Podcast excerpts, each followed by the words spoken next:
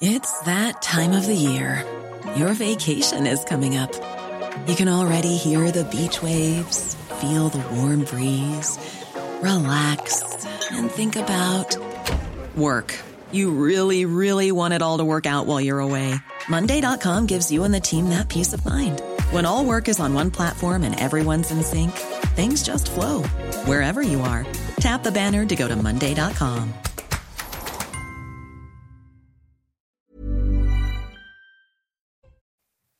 Bonjour à tous, bon week-end, bienvenue dans la matinale week-end. On est ensemble jusqu'à 9h pour de l'info, de l'analyse des débats. Nous sommes le dimanche 4 février. J'ai toujours le plaisir, l'immense plaisir d'être accompagné par Marine Sabourin. Bonjour Marine. Bonjour Anthony, bonjour à tous. Avant de poursuivre, de vous présenter mes invités, les thèmes de cette émission, tout de suite, l'éphéméride de votre dimanche est avec Alessandra Martinez.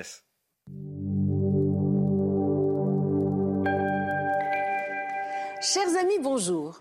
Nous souhaitons aujourd'hui une très bonne fête aux Véroniques, dont la sainte patronne nous fait remonter à l'époque de Jésus. Sainte Véronique, vous la connaissez certainement, c'est elle que l'on voit représentée à la sixième station sur tous les chemins de croix. Alors que la foule hurle autour de Jésus qui porte sa croix, qu'on lui crache dessus, qu'on le bouscule, Véronique fend la foule avec un linge et se précipite pour lui essuyer le visage. Miraculeusement, les traits du Christ s'impriment sur le tissu. C'est de cet épisode qu'elle va tirer son prénom puisque l'étymologie de Véronique signifie véritable image. Une tradition rapporte que Véronique aurait épousé Zachée, le petit publicain chez qui Jésus s'était invité dans un épisode célèbre de l'Évangile. À eux deux, ils auraient évangélisé une partie de la région de Bordeaux, en particulier le Médoc. Zachée serait inhumé à Rocamadour et Véronique à Soulac, en Gironde. Et voici pour finir un extrait de l'épître de Saint Paul qui est lu à la messe aujourd'hui. Malheur à moi si je n'annonçais pas l'évangile. C'est tout pour aujourd'hui. À demain, chers amis. Ciao. 5h57 sur CNews. Avec moi sur ce plateau pour commenter l'actualité, Victor Hérault, bonjour. Bonjour Anthony, bonjour à tous. Journaliste à, Valeurs Actuelles. Face à vous, Michel Thau. Bonjour Michel. Bonjour Anthony, bonjour Marie. Fondateur du site Opinion Internationale. Tout d'abord, votre dimanche ne peut se poursuivre sans la météo. La météo, Loïc Roosevelt. La météo avec plombier.com, plombier.com. Une fuite d'eau, plombier.com. Plombier.com, une marque de groupe Verlaine. Encore une France coupée en deux parties pour cette journée de dimanche, à l'image de ces derniers jours, de la grisaille sur la moitié nord, mais aussi dans le sud-ouest, du soleil sur la plupart des massifs. En revanche, du Mistral et de la Tramontane qui vont souffler modérément, un peu de vent en mer du Nord et ce vent modéré également sur les extrémités de l'île de Beauté. Quelques nuages bas vont s'inviter sur certaines plages de la côte d'Azur. Ensuite, les grisailles sur la moitié sud devraient se dissiper au fil des heures, dimanche après-midi. Elles seront parfois tenaces pour la vallée de la Garonne mais aussi pour le Val de Saône. Toujours une bonne couverture nuageuse sur la moitié nord. Après quelques pluies localement sur les départements du nord-est, un peu de vent, ça va souffler gentiment. Moyenne de 11 degrés pour la moitié nord l'après-midi. Le matin, des valeurs bien plus basses. C'est vrai. Par exemple, moins 1 degré dans Strasbourg, 5 à Paris, 4 à Lille, mais abonnement à 11 degrés dans l'extrême sud. On conservera ces températures maximales au-dessus des 10 degrés sur l'ensemble du territoire, mais encore de la très grande douceur dans l'extrême sud, 18 prévu par exemple dans Bayonne, 12 dans la capitale. Par avance, très bon dimanche à tous, à bientôt sur CNews. Rejoindre le mouvement de la rénovation énergétique, c'était la météo avec Groupe Verlaine, pour devenir franchisé dans les énergies renouvelables. Groupe Verlaine. Et voici les titres de votre journal de 6 heures. À la une, un Malien de 32 ans atteint de troubles psychiatriques et dont l'état n'est pas compatible avec la garde à vue. On vous en dit un peu plus sur l'auteur de l'attaque au couteau de Gare de Lyon à Paris. On s'interrogera avec nos invités sur l'élément psychiatrique avancé par les enquêteurs et qui exaspère nombre d'entre vous ce matin tant il semble dire circulez, il n'y a rien à voir. Peut-être que beaucoup de choses sont à revoir justement et on en parle sur ce plateau.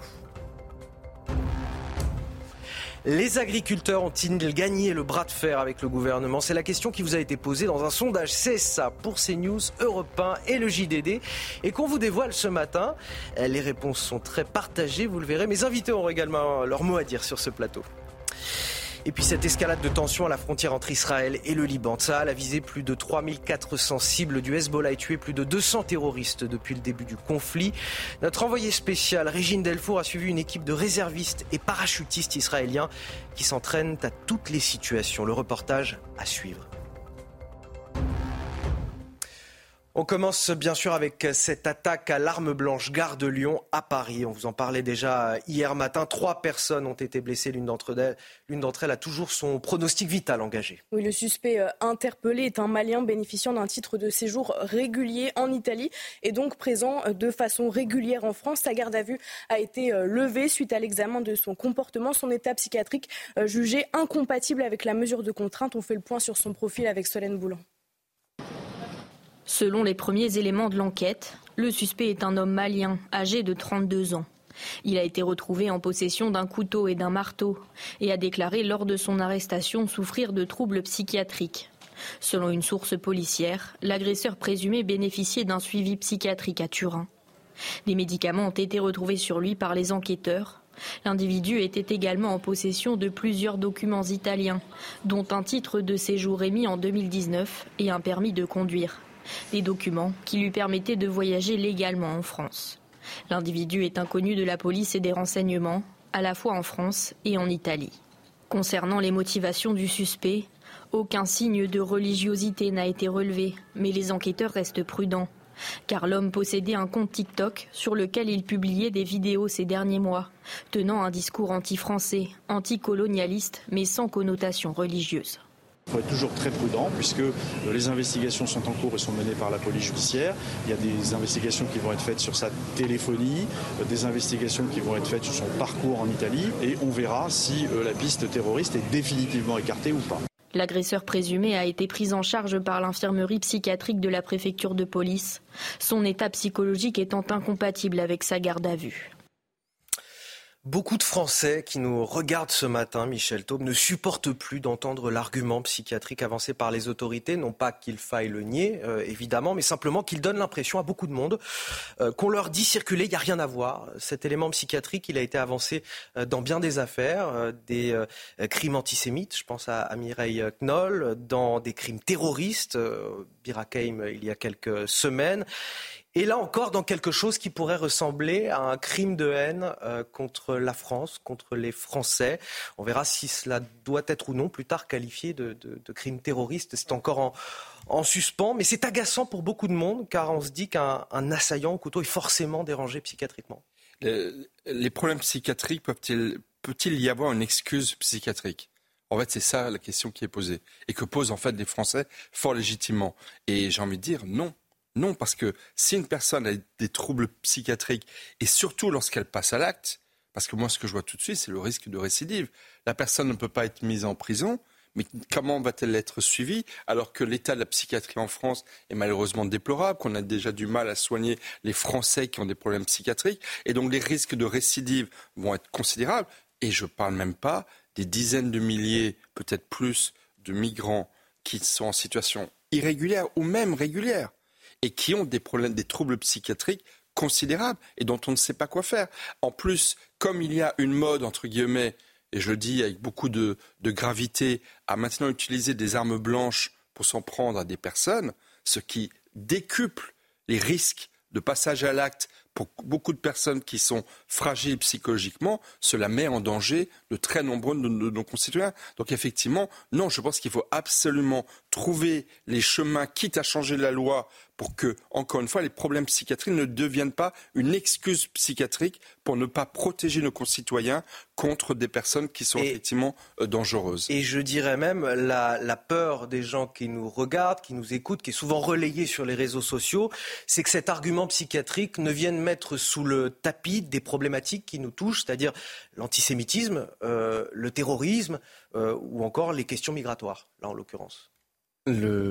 C'est assez euh, comique dans le sens où la schizophrénie est le seul lien qu'on a le droit de tisser entre tous ces individus-là. Pardon.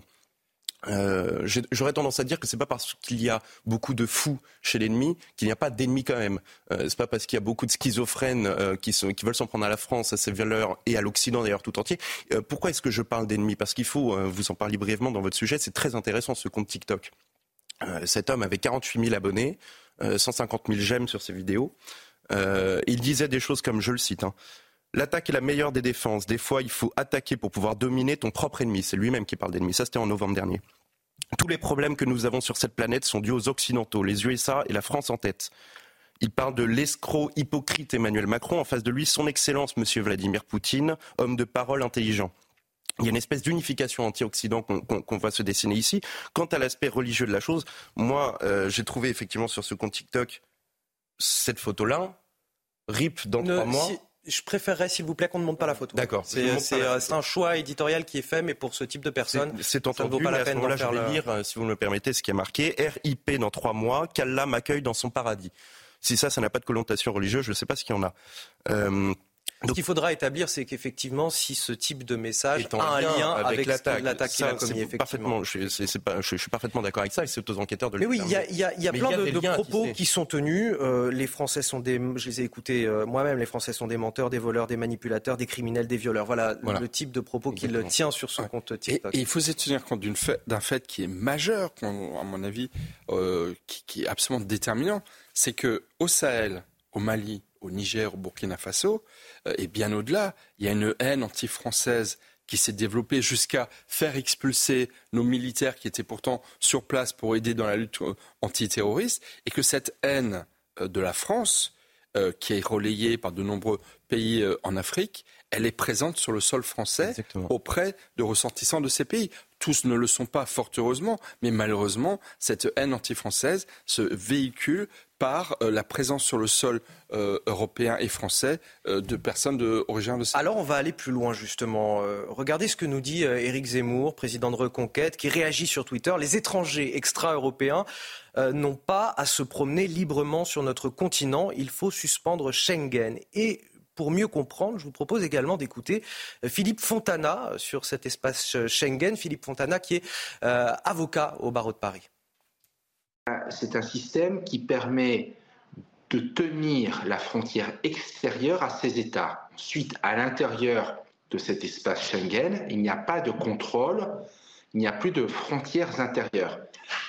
Sauf que la France, après les attentats de novembre 2015, a décidé le rétablissement de ces contrôles à ses frontières. Mais euh, ce qui est encore plus d'actualité, c'est la décision du Conseil d'État qui a été rendue ce vendredi 2 février et qui maintenant interdit la non-admission aux frontières intérieures. Et le Conseil d'État considère que lorsqu'un étranger se présente à une frontière intérieure, l'État ne peut pas le refouler, il doit euh, l'admettre examiner sa situation. Si la personne sollicite l'asile, il pourra rester de nombreux mois sur le territoire national. Et là, c'est une vraie révolution. Est-ce qu'il faut suspendre Schengen? Schengen, Ou le suspendre pour les extra-européens, par exemple. Mais comment on fait? Comment on fait j'allais dire, parce que Schengen, au départ, c'est la liberté de circulation des Européens entre eux. Hum. C'est des Français quand même bien pratique qui puissent aller en Italie, en Allemagne, et c'est quand même un petit trésor. On peut beaucoup critiquer de choses sur l'Union européenne, mais la liberté de circulation des Européens entre eux, c'est quand même la base. Après, parce qu'il y a, l'année dernière, en 2023, 350 000 migrants illégaux qui sont arrivés sur le sol de l'Union européenne. 350 000.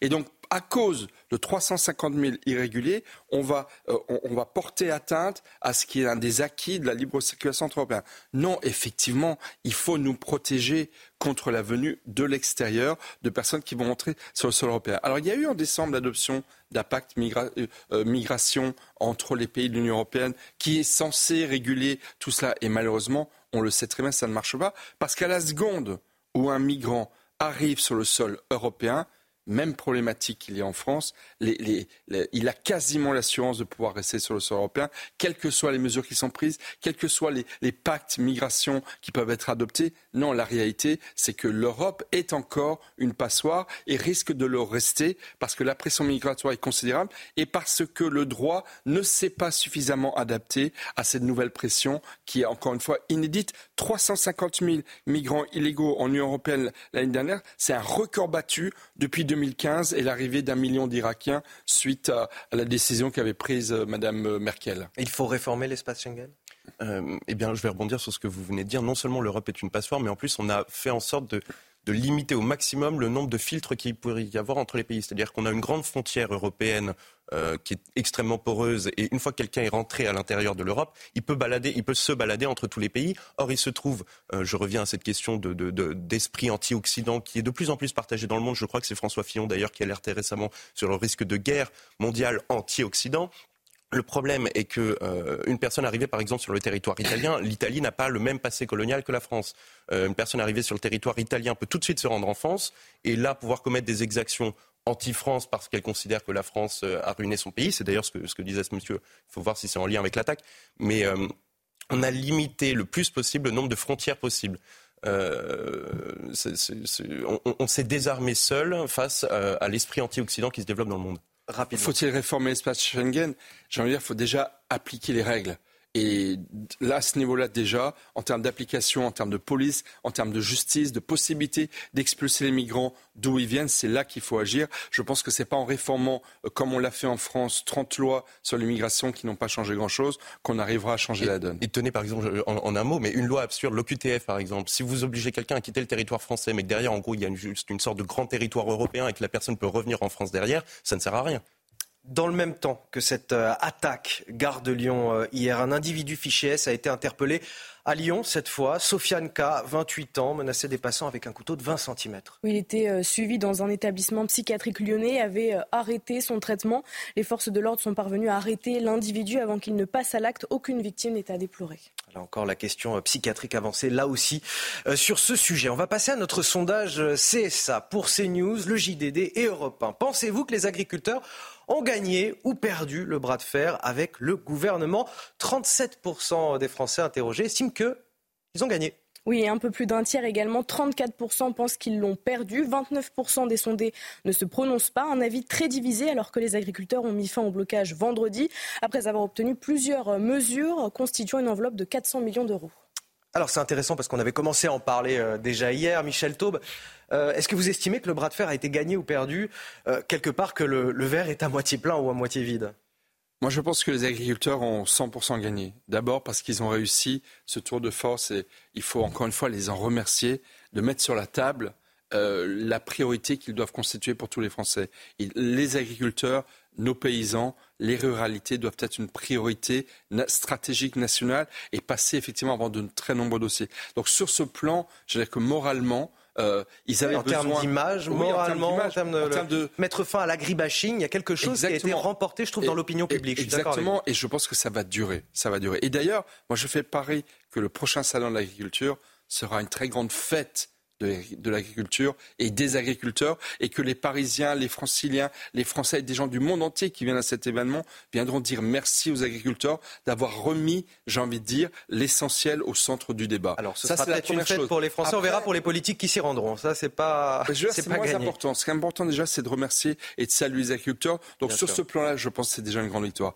Après, j'ai totalement confiance sur les organisations agricoles pour être vigilantes et pour veiller à ce que les mesures qui ont été annoncées, et j'espère pas les seules mesures, parce qu'il peut y en avoir encore d'autres, seront bien entendu appliquées. Le Premier ministre a annoncé par exemple que tous les préfets réviseraient les normes départementales d'application euh, des règles européennes et nationales. J'espère que dans une semaine, on aura un bilan de toutes les normes qui ont été annulées, suspendues euh, suite à l'engagement du Premier ministre. Donc il y a plein d'engagements qui ont été pris les agriculteurs veilleront, je suis certain, à ce qu'ils soient appliqués. Donc oui, pour moi, ils ont 100% gagné la partie. Alors justement, je vous propose d'ouvrir sur la semaine politique à venir désormais. Demain, Gabriel Attal sera confronté à sa première motion de censure déposée par quatre groupes de gauche juste avant de s'envoler pour Berlin, son premier déplacement à l'étranger. Oui, c'est sans oublier cet autre chantier qui l'attend, celui de la composition définitive du gouvernement. Une quinzaine de ministres pourraient être nommés dans les prochains jours. Les détails avec notre journaliste politique Elodie Huchard semaine va être chargée pour le gouvernement Attal puisque lundi à 10h, Gabriel Attal fera face à sa première motion de censure.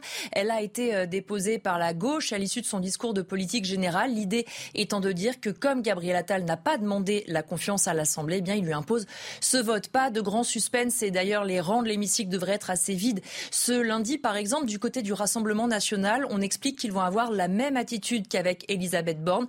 On ne censure pas a priori, on tend la main au gouvernement, on jugera ensuite. C'est un peu le même son de cloche du côté des républicains qui, eux, ne veulent pas mêler trop souvent leur voix à celle des motions de censure. Et puis, à l'issue, le Premier ministre partira à Berlin, mais il a aussi un autre chantier qui l'attend en début de semaine, c'est la composition de son gouvernement. Il a battu le record de Jean Castex qui avait attendu 20 jours pour avoir un gouvernement complet. Au sein des ministères, évidemment, l'ambiance est très tendue. Beaucoup attendent un ministre déjà nommé, disait plus personne d'info depuis des jours. Ceux qui attendent n'ont aucun appel. On est encore en train de discuter sur les périmètres. En revanche, ce qui devrait être sûr, c'est que la promesse de rétrécissement va être tenue. On rappelle que 14 ministres ont été déjà nommés, que maximum on devrait en avoir une trentaine. Évidemment, c'est donc un week-end de stress à la fois pour ceux qui attendent de savoir s'ils sont remerciés ou renommés et puis évidemment pour les potentiels entrants. Alors dans un instant, on va parler des travaux d'intérêt éducatif. Ce sera l'un des prochains chantiers euh, du gouvernement annoncé par Gabriel Attal lors de son discours de politique générale. Mais tout d'abord, le rappel de l'actualité à 6h16 avec vous, Marine Sabourin. Cette enquête ouverte en Haute-Corse après l'intrusion de militants indépendantistes dans un domicile qui pourrait être celui du garde des Sceaux Éric Dupont-Moretti. Sur X, le mouvement Corps Infronté revendique l'opération expliquant vouloir dénoncer les mécanismes répressifs en Corse. L'identité du propriétaire n'a pas été confirmée à l'heure actuelle. Xavier Bertrand, candidat à l'élection présidentielle de 2027, annonce faite dans un entretien publié dans le journal Ouest France. Voici les mots de l'actuel président des Hauts-de-France. Je n'ai pas changé d'ambition. J'ai appris de mes erreurs. Beaucoup aujourd'hui pensent déjà que 2027 sera le tour de Marine Le Pen. Pas moi. Et puis cette escalade de tensions au Proche-Orient, les États-Unis et le Royaume-Uni annoncent avoir bombardé des dizaines de cibles au Yémen hier. Une réponse aux attaques répétées menées par les rebelles Houthis contre des navires ces dernières semaines. 33 cibles de rebelles ont été touchées, parmi lesquelles des radars ou des systèmes de défense antiaérienne. Tu casses, tu répares. Ce sont les mots de Gabriel Attal euh, adressés aux jeunes délinquants. Premier ministre qui a annoncé mardi, lors de son discours de politique générale, la création de travaux d'intérêt éducatif pour les moins de 16 ans. Une réponse aux émeutiers de juin dernier, bien souvent mineurs. Mais depuis l'annonce, c'est euh, le grand flou. Les professionnels de justice n'ont eu aucune information à ce sujet, ni les forces de l'ordre. Alors, à quoi faut-il s'attendre? On fait le point avec Michael Dos Santos. C'est avec des mots forts que Gabriel Attal a annoncé mardi le travail d'intérêt éducatif. Tu casses, tu répares, tu salis, tu nettoies, tu défies l'autorité, on t'apprend à la respecter. Destinée aux mineurs âgés entre 13 et 15 ans, cette mesure sociale vise à aider les parents dépassés. Le TIE pourrait être composé d'un suivi éducatif, de formation, d'une sensibilisation aux questions de justice, de civisme et de laïcité. Toute notion de travail est en revanche exclue. Le travail d'intérêt éducatif pourrait s'effectuer de jour comme de nuit, auprès d'associations ou de collectivités locales, encadrées par des militaires, des gendarmes, des policiers ou encore des éducateurs. Pour le moment, les contours du dispositif restent encore à définir. Le porte-parole de ce syndicat de police reste prudent. Quelle est la réponse coercitive s'ils ne respectent pas le règlement là où ils vont aller? Parce que si c'est pour les mettre dans un autre établissement et finalement ils vont faire exactement la même chose qu'ils faisaient dans les établissements scolaires, qu'est-ce qui va être mis en place? S'ils ne veulent pas euh, euh, réparer euh, les dégâts qu'ils ont commis J'ai peur que, que ça ne soit que des mesurettes. Lors des émeutes de juillet dernier, 40% des personnes interpellées étaient âgées entre 13 et 15 ans.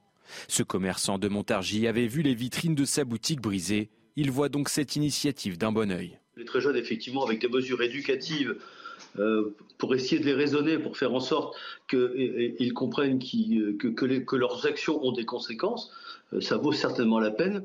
Le dispositif du travail d'intérêt général devrait figurer dans un projet de loi avant l'été. Alors je suis un peu sceptique là-dessus. Est-ce que des associations vont pouvoir encadrer euh, des jeunes en perte de repères, des jeunes qui n'ont plus de cadre familial, qui n'ont plus peur de la sanction ni de l'autorité? Et puis dans d'autres cas, là où on nous dit qu'ils pourraient être encadrés par des euh, policiers, des gendarmes, des éducateurs, est-ce que justement ces gens-là ne sont pas déjà débordés dans leurs fonctions actuellement? C'est exactement ça. C'est-à-dire que les gens euh, mobilisés euh, pour, cette mesure-là sont déjà débordés. Et puis surtout, est-ce que ça pourra produire un effet? Je ne suis pas sûr qu'un caïd euh, dont, l'activité nocturne est d'aller fracasser une boutique va être convaincu par un travail d'intérêt éducatif. Le vrai problème de fond, c'est que la délinquance juvénile qui explose se heurte aujourd'hui à l'excuse de minorité française et qu'on essaye de se dépatouiller pour trouver comment sanctionner des mineurs qui commettent des actes très graves, mais sans les sanctionner trop parce qu'ils sont mineurs précisément. On va s'intéresser à présent à la situation au Proche-Orient. Les bombardements qui se poursuivent à la frontière entre Israël et le Liban. Tsahal a visé plus de 3400 cibles du Hezbollah et tué plus de 200 terroristes depuis le début du conflit. chaque jour, les réservistes et les parachutistes israéliens continuent de s'entraîner dans des villages reconstitués. Notre envoyé spécial Régine Delfour a pu suivre un de leurs entraînements sur le plateau de Golan. Regardez. Ici, c'est un exercice grandeur nature de l'unité des réservistes des parachutistes.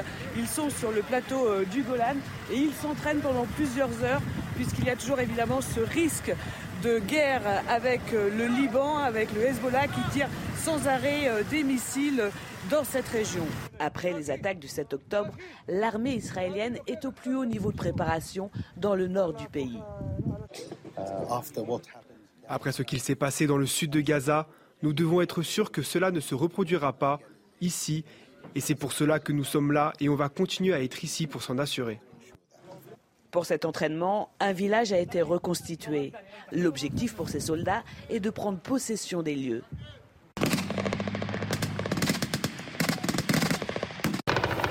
Dans cet exercice grandeur nature, il y a eu d'abord un entraînement pour aller prendre un village euh, arabe où il y avait des terroristes à l'intérieur. Et maintenant, ce sont euh, des euh, moments d'exercice de tir, notamment avec des tanks. Mais il y a aussi les mitrailleuses lourdes qui sont ici. Après plus de 6 heures sur le plateau du Golan, les soldats rentrent à la base militaire. Ces réservistes s'entraînent habituellement une fois par an. Mais depuis le début du conflit, les exercices se multiplient, avec un seul but, être prêt en cas de guerre avec le Hezbollah. La France qui rend un hommage national aux victimes du Hamas mercredi prochain aux Invalides le 7 février, quatre mois jour pour jour après l'attaque terroriste en Israël. Dans un courrier adressé à Emmanuel Macron cette semaine, des familles de victimes veulent faire interdire la présence des élus de la France insoumise à cet événement. Selon eux, leur présence est, je cite, inacceptable et salit la mémoire de nos morts. Le détail avec Barbara Durand-Carmona et Alice Sommerer. Dans une lettre adressée au président de la République ce 30 janvier, plusieurs familles de victimes du 7 octobre demandent à interdire la présence des représentants du parti LFI à l'hommage du 7 février qui se tiendra pour les victimes du Hamas. Les raisons de cette lettre, elles viennent simplement, enfin d'abord d'une chose, c'est que euh, quand le président Macron a annoncé l'hommage, il n'en a pas détaillé euh, la manière dont il allait se passer.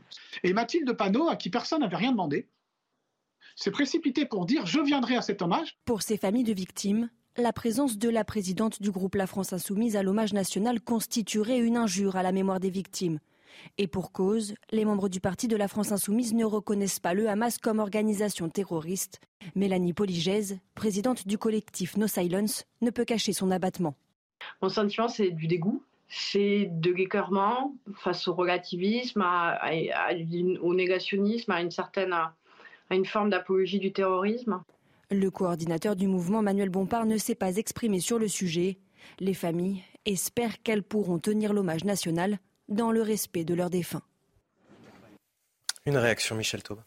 Dans le respect et dans la dignité. Je pense que par respect pour les familles euh, des otages, il faudrait que LFI ne soit pas présent. Après, évidemment, pour eux, c'est une opportunité de, de d'entacher justement cet hommage et de nourrir euh, leur euh, discours ambigu, leur d'Israël, ça c'est le cas de très nombreux d'entre eux. Vous savez, le, 9 février, le, 9 octobre, excusez-moi, deux jours après l'attentat du 7 octobre, il y a une grande manifestation dans de nombreuses villes de France. À Paris, il y avait un seul député insoumis qui était venu, Rodrigo Arenas, que je veux ici saluer. Tous les autres députés et les filles étaient absents deux jours après le, ce crime contre l'humanité commis le 7 octobre. Et trois, quatre mois après, il voudrait être présent à un hommage aux otages qui ont été Du moins Mathilde Panot, en tout Franchement, c'est inadmissible et j'espère qu'elle ne, ne, joindra pas la, la, parole aux actes, les actes à la parole. On va marquer une courte pause, on revient dans un instant. On ira du côté de Notre-Dame-des-Landes en, Loire-Atlantique où des tensions euh, ont lieu en ce moment autour de l'ancienne ZAD. A tout de suite. Dimanche 4 février, bon réveil à tous ceux qui nous rejoignent sur CNews. La matinale week-end continue avec Marine Sabourin, Victor Hérault et Michel Taube. Voici les titres de votre journal de 6h30. À la une, on vous emmène euh, ce matin dans l'ancienne ZAD de Notre-Dame-des-Landes en Loire-Atlantique. Six ans après l'abandon du projet d'aéroport, la zone connaît de nouvelles tensions, raccordements sauvages, champs de cannabis. Les installations illégales grimpent en flèche et inquiètent les élus locaux. Les images dès le début de ce journal. Sa saleté, ses embouteillages sans fin, l'insécurité des mots qui nuisent à la dimension culturelle de la capitale. Voilà pour cette attaque à peine voilée de Rachida Dati ce matin à la maire de Paris, Anne Hidalgo. La ministre de la Culture est à la une du JDD. On vous parle de cette interview dans un instant. L'éducation par l'exemple. En Seine-et-Marne, une petite commune a décidé de lutter contre l'addiction aux écrans en interdisant le téléphone quasiment partout, dans les commerces, les espaces publics et surtout devant les écoles. Nous nous sommes rendus sur place. On commence tout d'abord avec euh, ces nouvelles tensions à Notre-Dame-des-Landes, en Loire-Atlantique. Six ans après l'abandon du projet d'aéroport, les élus locaux tirent la sonnette d'alarme. Les installations illégales se sont multipliées ces trois dernières années. Oui, des dizaines de nouveaux zadistes eh s'opposent aux anciens zadistes devenus aujourd'hui euh, paysans. Michael Chailloux s'est rendu sur place pour ces news. Regardez. Six ans après l'enterrement en grande pompe du projet d'aéroport à Notre-Dame-des-Landes, l'ex-ZAD n'a pas retrouvé son calme. Depuis 18 mois, entre 150 et 200 nouveaux zadistes sont arrivés, construisant illégalement toutes sortes d'habitats. C'est le constat des maires de deux communes qui tirent la sonnette d'alarme. L'installation des zadistes de 2018, ça, ça pose pas de problème.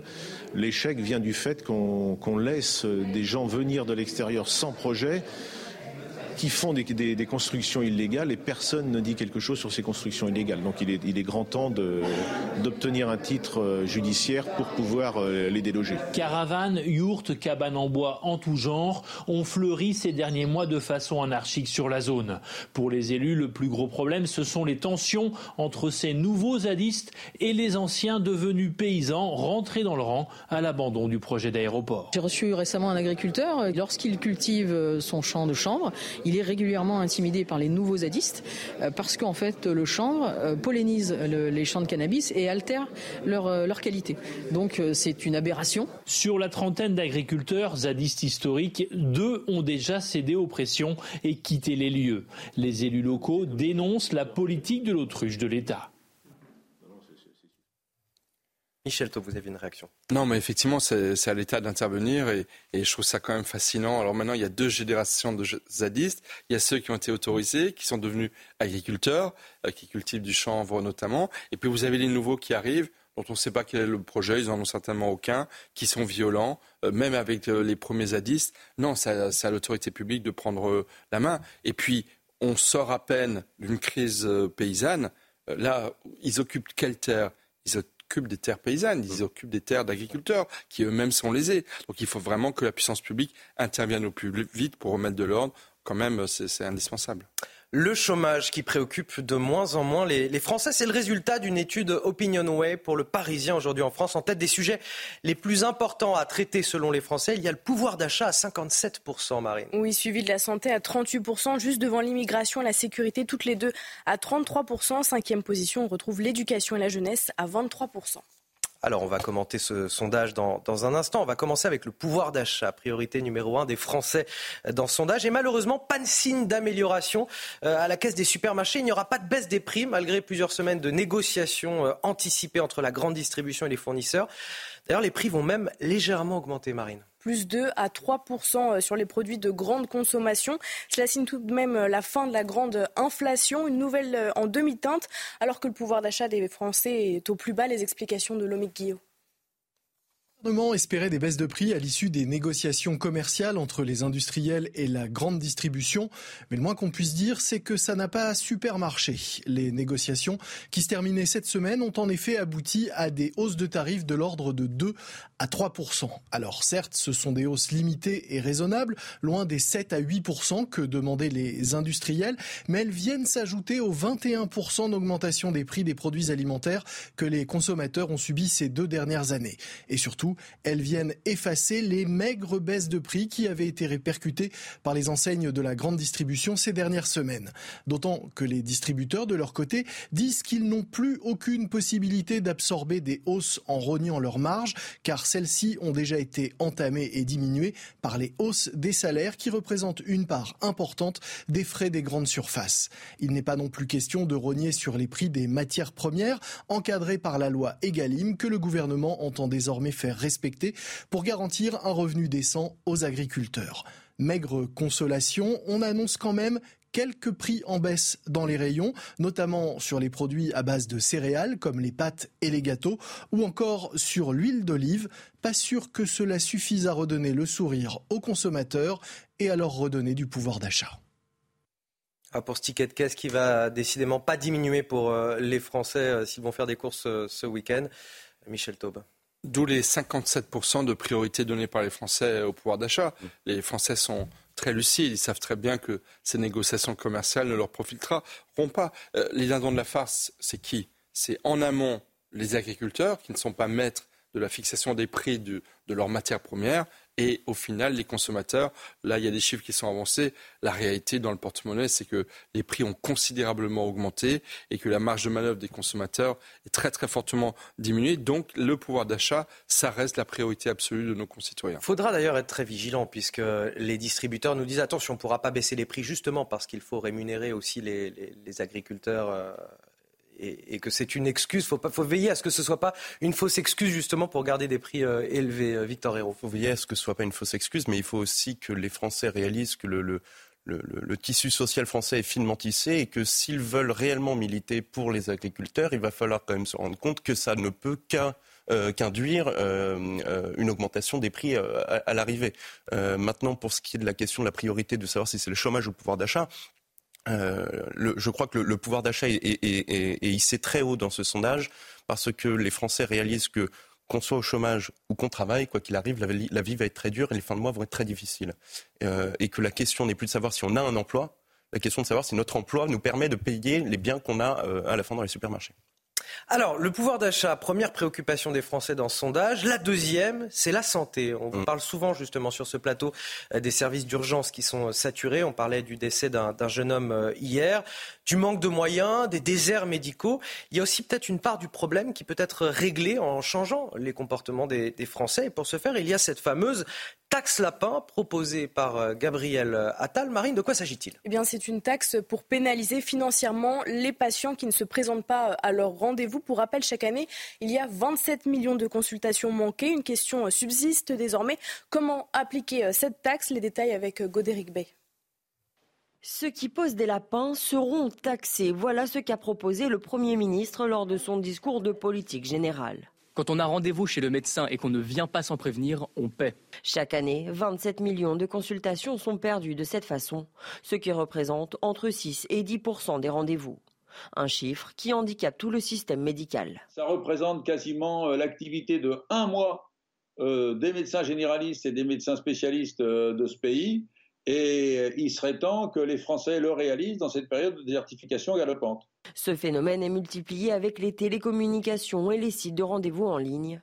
Gabriel Attal n'a pas encore évoqué les mesures qu'il compte mettre en place. L'une d'elles pourrait être de minorer le remboursement du rendez-vous annulé de 10 euros. La taxe serait ensuite partagée entre le professionnel de santé et l'assurance maladie. Mais certains médecins ont déjà une méthode efficace. Pour nous, il y a un moyen très simple de les sanctionner si quelqu'un euh, me pose un lapin une fois, je le préviens. Et euh, au deuxième rendez-vous, euh, s'il me pose un second lapin, eh bien, il change de médecin. Selon un rapport sénatorial, 30,2% de la population vit dans un désert médical. Gabriel Attal disait tu casses, tu répares, tu manques un rendez-vous médical, tu le paies? Oui, pour moi, c'est un peu la caricature des mesurettes qui sont annoncées par le Premier ministre et, et prédécesseurs face à des problèmes beaucoup plus C'est une mesurette pour vous parce qu'il y a quand même 27 millions de rendez-vous manqués. Bien entendu, euh, enfin, les problèmes de santé publique. Ça représente un mois pour, euh, évidemment, pour les professionnels. Évidemment, et moi je pense que comme disait le, docteur euh, Hamon, la meilleure prévention, c'est de risquer de perdre son médecin si on, multiplie les annulations ou, ou l'oubli d'annulation de, de rendez-vous. Non, je ne sais pas si c'est au Premier ministre dans un discours de politique générale, d'annoncer ce genre de mesures. Mmh. Honnêtement, on a une ministre de la Santé, du Travail et des Solidarités, euh, c'est éventuellement de son périmètre, ou du futur ou de la future ministre déléguée à la Santé, s'il y en a une qui pourrait s'en emparer. Mais ça ne relève pas, à mon avis, d'un discours de politique générale. Après, c'est à chacun d'être civique de respecter l'autre en effectivement, en prenant un rendez-vous, en étant contraint de l'annuler, de prévenir son médecin. Mais encore une fois, euh, nos, politiques ne vont pas se transformer en, médecins, éducateurs, euh, instructeurs de, des bonnes manières il respecter. Faut, il faut peut-être veiller aussi à ce que euh, ce type de mesures ne détourne pas l'attention des véritables problèmes qui touchent notre système de santé aujourd'hui. Si je devais filer la métaphore médicale, l'hôpital français a un cancer et Gabriel Attal arrive avec de la bétadine pour le soigner. Mais euh, surtout le message, moi ce que je trouve un petit peu odieux dans cette mesure-là, euh, il y a évidemment le fait que ça ne changera rien, euh, ça réglera un tout petit problème, mais c'est surtout que le message envoyé, c'est si l'hôpital français est à terre, c'est à cause des Français. C'est culpabilisant. Oui, c'est à cause des Français qui ne vont pas voir leur rendez-vous de médecin. Non, non, si l'hôpital français est à terre, c'est à cause des politiques gouvernementales qui ont été menées ces 40 dernières années, pas à cause des Français. Paris qui perd son statut de ville-lumière. Ce sont les mots de Rachida Dati ce matin dans un entretien publié au journal du dimanche. L'actuel ministre de la Culture regrette sa saleté, ses embouteillages sans fin, l'insécurité qui nuisent à la dimension culturelle de la capitale. Paris, dit-elle, c'est un patrimoine, une architecture, des arbres, des fontaines Wallace, une tradition du mobilier urbain. C'est un bien culturel qui appartient à tous, que nul ne peut laisser se dégrader. Alors elle l'assure, il n'y a pas de lien entre ces mots et, et l'ambition de devenir maire de Paris on y croit, mais elle nous dit la culture euh, et Paris, c'est indissociable. Oui, Rachida Dati euh, revient également sur le service public de l'audiovisuel auquel elle est très attachée. Voici ses propos. La liberté de l'information doit être préservée. Le service public a aussi une mission d'éducation à la citoyenneté. Il suppose de donner à toutes les opinions, celles qui font la diversité de la France, leur juste place le service public de l'audiovisuel qui coûte, je le rappelle, plus de 4 milliards d'euros par an aux, Français. La culture est, Paris indissociable, sa saleté, ses embouteillages sans fin, l'insécurité. Une attaque euh, à peine voilée à Anne Hidalgo, qui rappelle aussi les ambitions euh, parisiennes de Rachida Dati, euh, qui ne s'en cache pas. Bah, là, j'ai envie de dire que la nomination de Rachida Dati au ministère de la Culture, c'est un coup de maître d'Emmanuel Macron. Et effectivement, ça donne à Rachida Dati, j'ai envie de dire, alors là, une envergure nationale qu'elle avait peut-être un petit peu perdue dans, son parcours politique, de la maire du 7e arrondissement de Paris, ministre de la Culture. Non, Paris, effectivement, c'est une capitale culturelle mondiale. Et le fait qu'elle se retrouve euh, rue de Valois au ministère de la Culture, ça lui donne effectivement un tremplin considérable pour, euh, dans son bras de fer annoncé. Anne Hidalgo euh, n'a pas écarté le fait de se représenter à la mairie de Paris mmh. en 2026. Donc oui, j'ai envie de dire que la bataille de Paris a commencé entre les deux dames de Paris, Rachel Dati et Anne Hidalgo. Et on voit bien que Rachel Dati a déjà très aisément acquis les, et mis les les habits de, la future candidate à la mairie de Paris. Victor Hérault. Je n'ai pas grand-chose à ajouter, si ce n'est que j'espère que tout ça n'est pas qu'une petite querelle politicienne ou un petit feuilleton qui est d'ailleurs très agréable et très drôle à suivre, euh, mais que Paris surtout ne sera pas oublié in fine, parce qu'il faut constater quand même l'ensemble des dégâts, euh, la dégradation totale de cette ville depuis, euh, depuis plusieurs années. j'espère qu'elle ne sera pas oubliée. Allez, on va faire flash info à 6h44 avec Marine.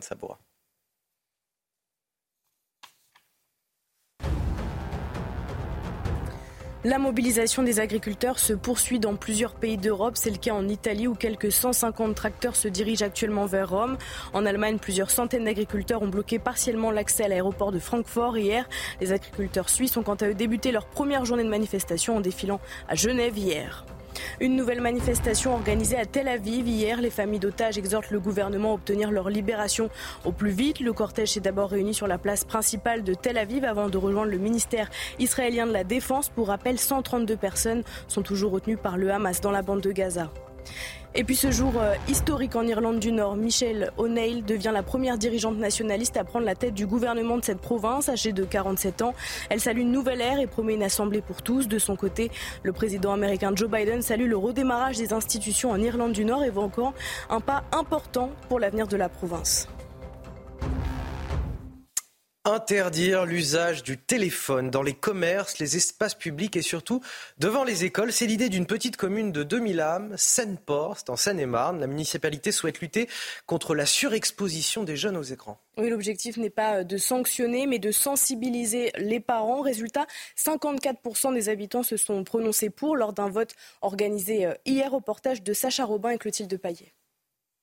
C'est après une réflexion collective entre maires et citoyens que les habitants de Seine-Port ont voté par référendum sur la restriction des portables devant les écoles. Nous voulons aider les enfants, leur proposer d'autres formes d'activités qui les éloignent des écrans qui leur permettent de sortir, de faire du sport, d'aller chanter, d'aller faire euh, des bêtises comme tous les enfants le font, au lieu de rester dans leur chambre devant, devant un écran. Un arrêté qui fonctionnerait grâce à la bonne volonté collective des citoyens de la commune. On n'a pas besoin de sanctionner. Moi, je crois beaucoup plus à l'engagement personnel. Et ça, ils sauront que c'est interdit dans la commune et ça suffira largement sans qu'on ait besoin d'en rajouter beaucoup. Pour certains électeurs de Seine-Port, l'initiative du maire est une bonne chose. Déjà qu'il y ait cette élection, ça permet de, réveiller un peu les consciences par rapport à ça. Donc j'ai voté oui pour une charte. C'est une charte, hein, puisque le droit s'applique, on ne peut pas interdire, évidemment. D'autres sont mitigés sur la pertinence de cette charte. Je ne vois pas comment, dans une municipalité ou même euh, au niveau étatique, on peut limiter l'utilisation à l'extérieur. Après dépouillement, 54% des participants ont voté pour la charte contre 46%. Le maire publiera un arrêté dans les prochains jours pour mettre en œuvre le projet. L'éducation par l'exemple, mais bon, c'est très symbolique quand même. Oui, c'est très symbolique. Après, moi, je salue cette initiative parce qu'elle contribue à une prise de conscience des dégâts mais considérables qu'exercent euh, les, smartphones, plus que les téléphones d'ailleurs, hein, euh, sur, sur les mineurs. Tous, les adultes qui ont des enfants ou des, ados ou pré-ados euh, savent les dégâts que ça occasionne sur, sur leurs enfants. Et donc, tout, il faut une mobilisation collective au-delà de toute mesure répressive. On a la moitié des parents. les enfants de de ces engins la, moitié des parents, quasiment une moitié, qui essayent de ne pas consulter euh, leur téléphone en présence de leur enfant. C'est une étude euh, IFOP pour la Fondation euh, pour l'enfance, 47%. On sent qu'il y a une évolution en tout cas des mentalités par rapport à cela. Pour ou contre les SUV dans la capitale? Les Parisiens sont appelés à se prononcer aujourd'hui. La mairie de Paris ne pourra pas les interdire, mais compte taxer davantage le stationnement des véhicules. Les tarifs pourraient grimper jusqu'à 18 euros de l'heure, soit le triple du prix actuel. Une idée euh, qui divise les Parisiens rencontrés par euh, Axel Rebaud. Le récit est signé Clotilde Paillet. Dès 9h du matin, les bureaux de vote sont ouverts pour les citoyens de Paris. Ils pourront voter par référendum pour ou contre la mise en place d'un tarif spécifique pour le stationnement des SUV. Pour certains, cette nouvelle loi serait une bonne mesure pour l'écologie. Ce genre de voiture euh, très lourde, très, ça va pas tellement dans le sens de ce qu'on veut aujourd'hui. Il faut vraiment qu'on s'oriente euh, vers, euh, vers des, bah, des, moyens de transport moins polluants et, et ça passera de toute façon par des contraintes qui viendront de l'État. Une étape nécessaire pour certains, pour d'autres, cette mesure laisse perplexe. C'est peut-être un petit peu, euh, un peu arbitraire comme façon de faire, mais bon. Euh. Est-ce que c'est la meilleure idée que doit avoir la ville de Paris aujourd'hui? Non.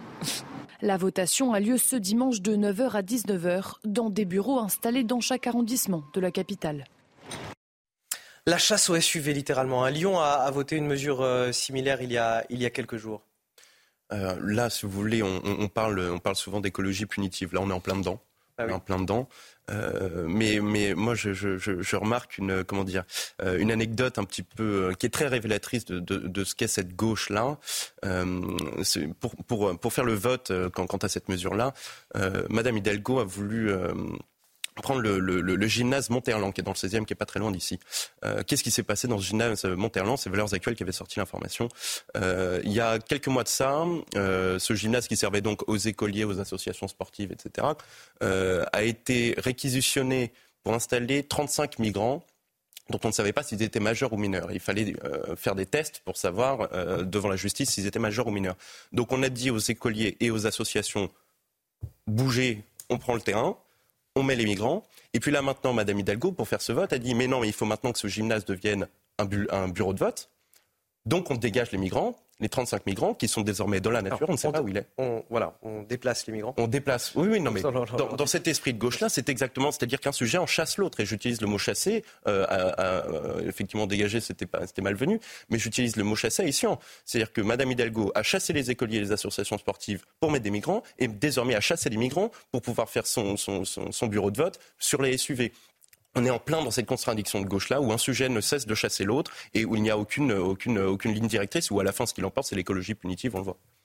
Oui, juste, euh, ce qui est scandaleux dans ce référendum, dont le taux de participation risque d'être euh, très très faible, c'est qu'en fait, les, Parisiens détenteurs de SUV ne euh, seraient pas victimes de ces augmentations de tarifs. Elles ne s'appliqueraient qu'à ceux qui viennent hors de Paris, c'est-à-dire pour l'essentiel. C'est souvent ceux qui sont autour de Paris, des, franciliens, qui, sont pénalisés par les mesures euh, portées par la gauche parisienne. ne sont pas les plus fortunés. C'est mm. souvent des, des, des, travailleurs tôt le matin, qui travaillent tard le soir, qui vont être pénalisés et qui ne sauront pas où se garer. Franchement, c'est une mesure, je trouve, socialement injuste et politiquement euh, fort discutable. On va finir avec cette escalade de tensions au Proche-Orient, lendemain de l'opération militaire en, Irak et en Syrie. Les États-Unis ont mené de nouvelles frappes, mais cette fois au Yémen avec le Royaume-Uni. Ces frappes ont détruit des sites utilisés par les rebelles outils pour attaquer des navires commerciaux en mer Rouge. Et on retrouve notre correspondante aux États-Unis, Elisabeth Guedel. Elisabeth, il s'agit là encore d'une réponse aux attaques menées par des milices soutenues par l'Iran. Oui, c'est la troisième fois en un peu moins de quatre semaines que les Américains et les Britanniques mènent une opération conjointe contre les Houthis. Vous savez, ces militants basés au Yémen, soutenus effectivement euh, par l'Iran et qui perturbent depuis le mois de novembre le trafic de fret maritime mondial sur la mer Rouge hein, pour, disent-ils, soutenir la cause des Palestiniens euh, à Gaza.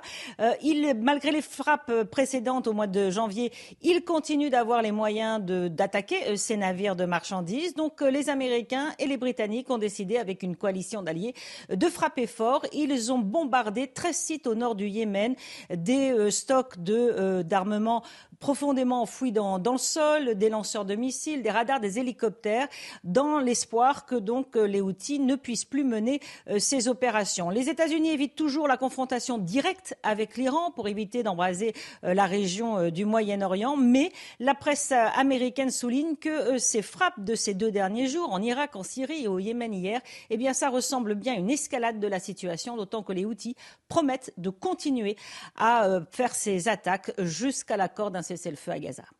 Merci à vous, Elisabeth Guedel, en direct de New York, notre correspondante CNews aux, États-Unis. On va marquer une courte pause. Le temps pour moi de remercier Victor euh, Hérault pour cette première heure d'information, journaliste à, Valeurs Actuelles. On reviendra dans un instant avec Michel Taube. On évoquera euh, cette attaque au couteau à Gare de Lyon, le profil du suspect, un Malien de 32 ans euh, qui a des problèmes psychiatriques et qui, pour cette raison, n'a pas pu être gardé en, en garde à vue hier. On en parle dans un instant, juste après la pause. À tout de suite. La météo avec plombier.com, plombier.com. Une fuite d'eau, plombier.com. Plombier.com, une marque de groupe Verlaine. Encore une France coupée en deux parties pour cette journée de dimanche, à l'image de ces derniers jours, de la grisaille sur la moitié nord, mais aussi dans le sud-ouest, du soleil sur la plupart des massifs. En revanche, du Mistral et de la Tramontane qui vont souffler modérément, un peu de vent en mer du Nord et ce vent modéré également sur les extrémités de l'île de Beauté. Quelques nuages bas vont s'inviter sur certaines plages de la côte d'Azur. Ensuite, les grisailles sur la moitié sud devraient se dissiper au fil des heures dimanche après-midi. Elles seront parfois tenaces pour la vallée de la Garonne mais aussi pour le Val de Saône. Toujours une bonne couverture nuageuse sur la moitié nord. Après quelques pluies localement sur les départements du nord-est, un peu de vent, ça va souffler gentiment. Moyenne de 11 degrés pour la moitié nord l'après-midi. Le matin, des valeurs bien plus basses. C'est vrai. Par exemple, moins 1 degré dans Strasbourg, 5 à Paris, 4 à Lille, mais abonnement à 11 degrés dans l'extrême sud. On conservera ces températures maximales au-dessus des 10 degrés sur l'ensemble du territoire, mais encore de la très grande douceur dans l'extrême sud, 18 prévu par exemple dans Bayonne, 12 dans la capitale. Par avance, très bon dimanche à tous. À bientôt sur CNews. Rejoindre le mouvement de la rénovation énergétique. C'était la météo avec Groupe Verlaine. Pour devenir franchisé dans les énergies renouvelables. Groupe Verlaine. 7 heures, on est très heureux de vous réveiller ce matin avec euh, Marine Sabourin pour toute l'actualité. Mes invités sur ce plateau pour la commenter justement cette actualité. Arthur de Vatrigan nous a rejoint. Bonjour Arthur. Bonjour. Directeur de la rédaction de L'Incorrect. Toujours face à vous, Michel Taube, fondateur du site Opinion Internationale. Bonjour.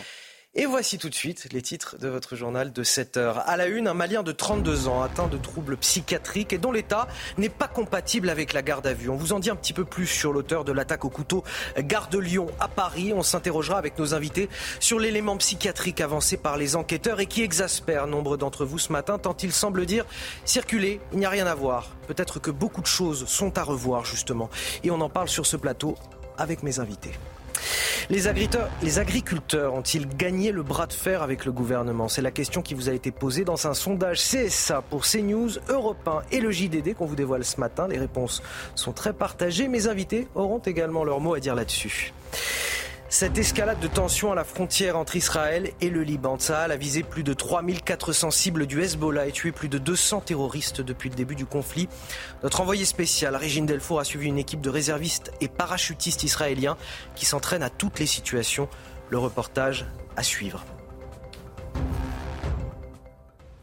Et on commence donc avec cette attaque au, couteau commise hier à, la gare de Lyon à Paris. On vous en parlait. Trois personnes ont été blessées. L'une d'entre elles a toujours son pronostic vital engagé. Le suspect interpellé est un Malien bénéficiant d'un titre de séjour régulier en Italie et donc présent de façon régulière en France. Sa garde à vue a été euh, levée suite à l'examen de son comportement, son état psychiatrique euh, jugé incompatible avec la mesure de contrainte. On fait le point sur son profil avec Solène Boulan. Selon les premiers éléments de l'enquête, le suspect est un homme malien, âgé de 32 ans. Il a été retrouvé en possession d'un couteau et d'un marteau et a déclaré lors de son arrestation souffrir de troubles psychiatriques. Selon une source policière, l'agresseur présumé bénéficiait d'un suivi psychiatrique à Turin. Des médicaments ont été retrouvés sur lui par les enquêteurs. L'individu était également en possession de plusieurs documents italiens, dont un titre de séjour émis en 2019 et un permis de conduire des documents qui lui permettaient de voyager légalement en France. L'individu est inconnu de la police et des renseignements, à la fois en France et en Italie.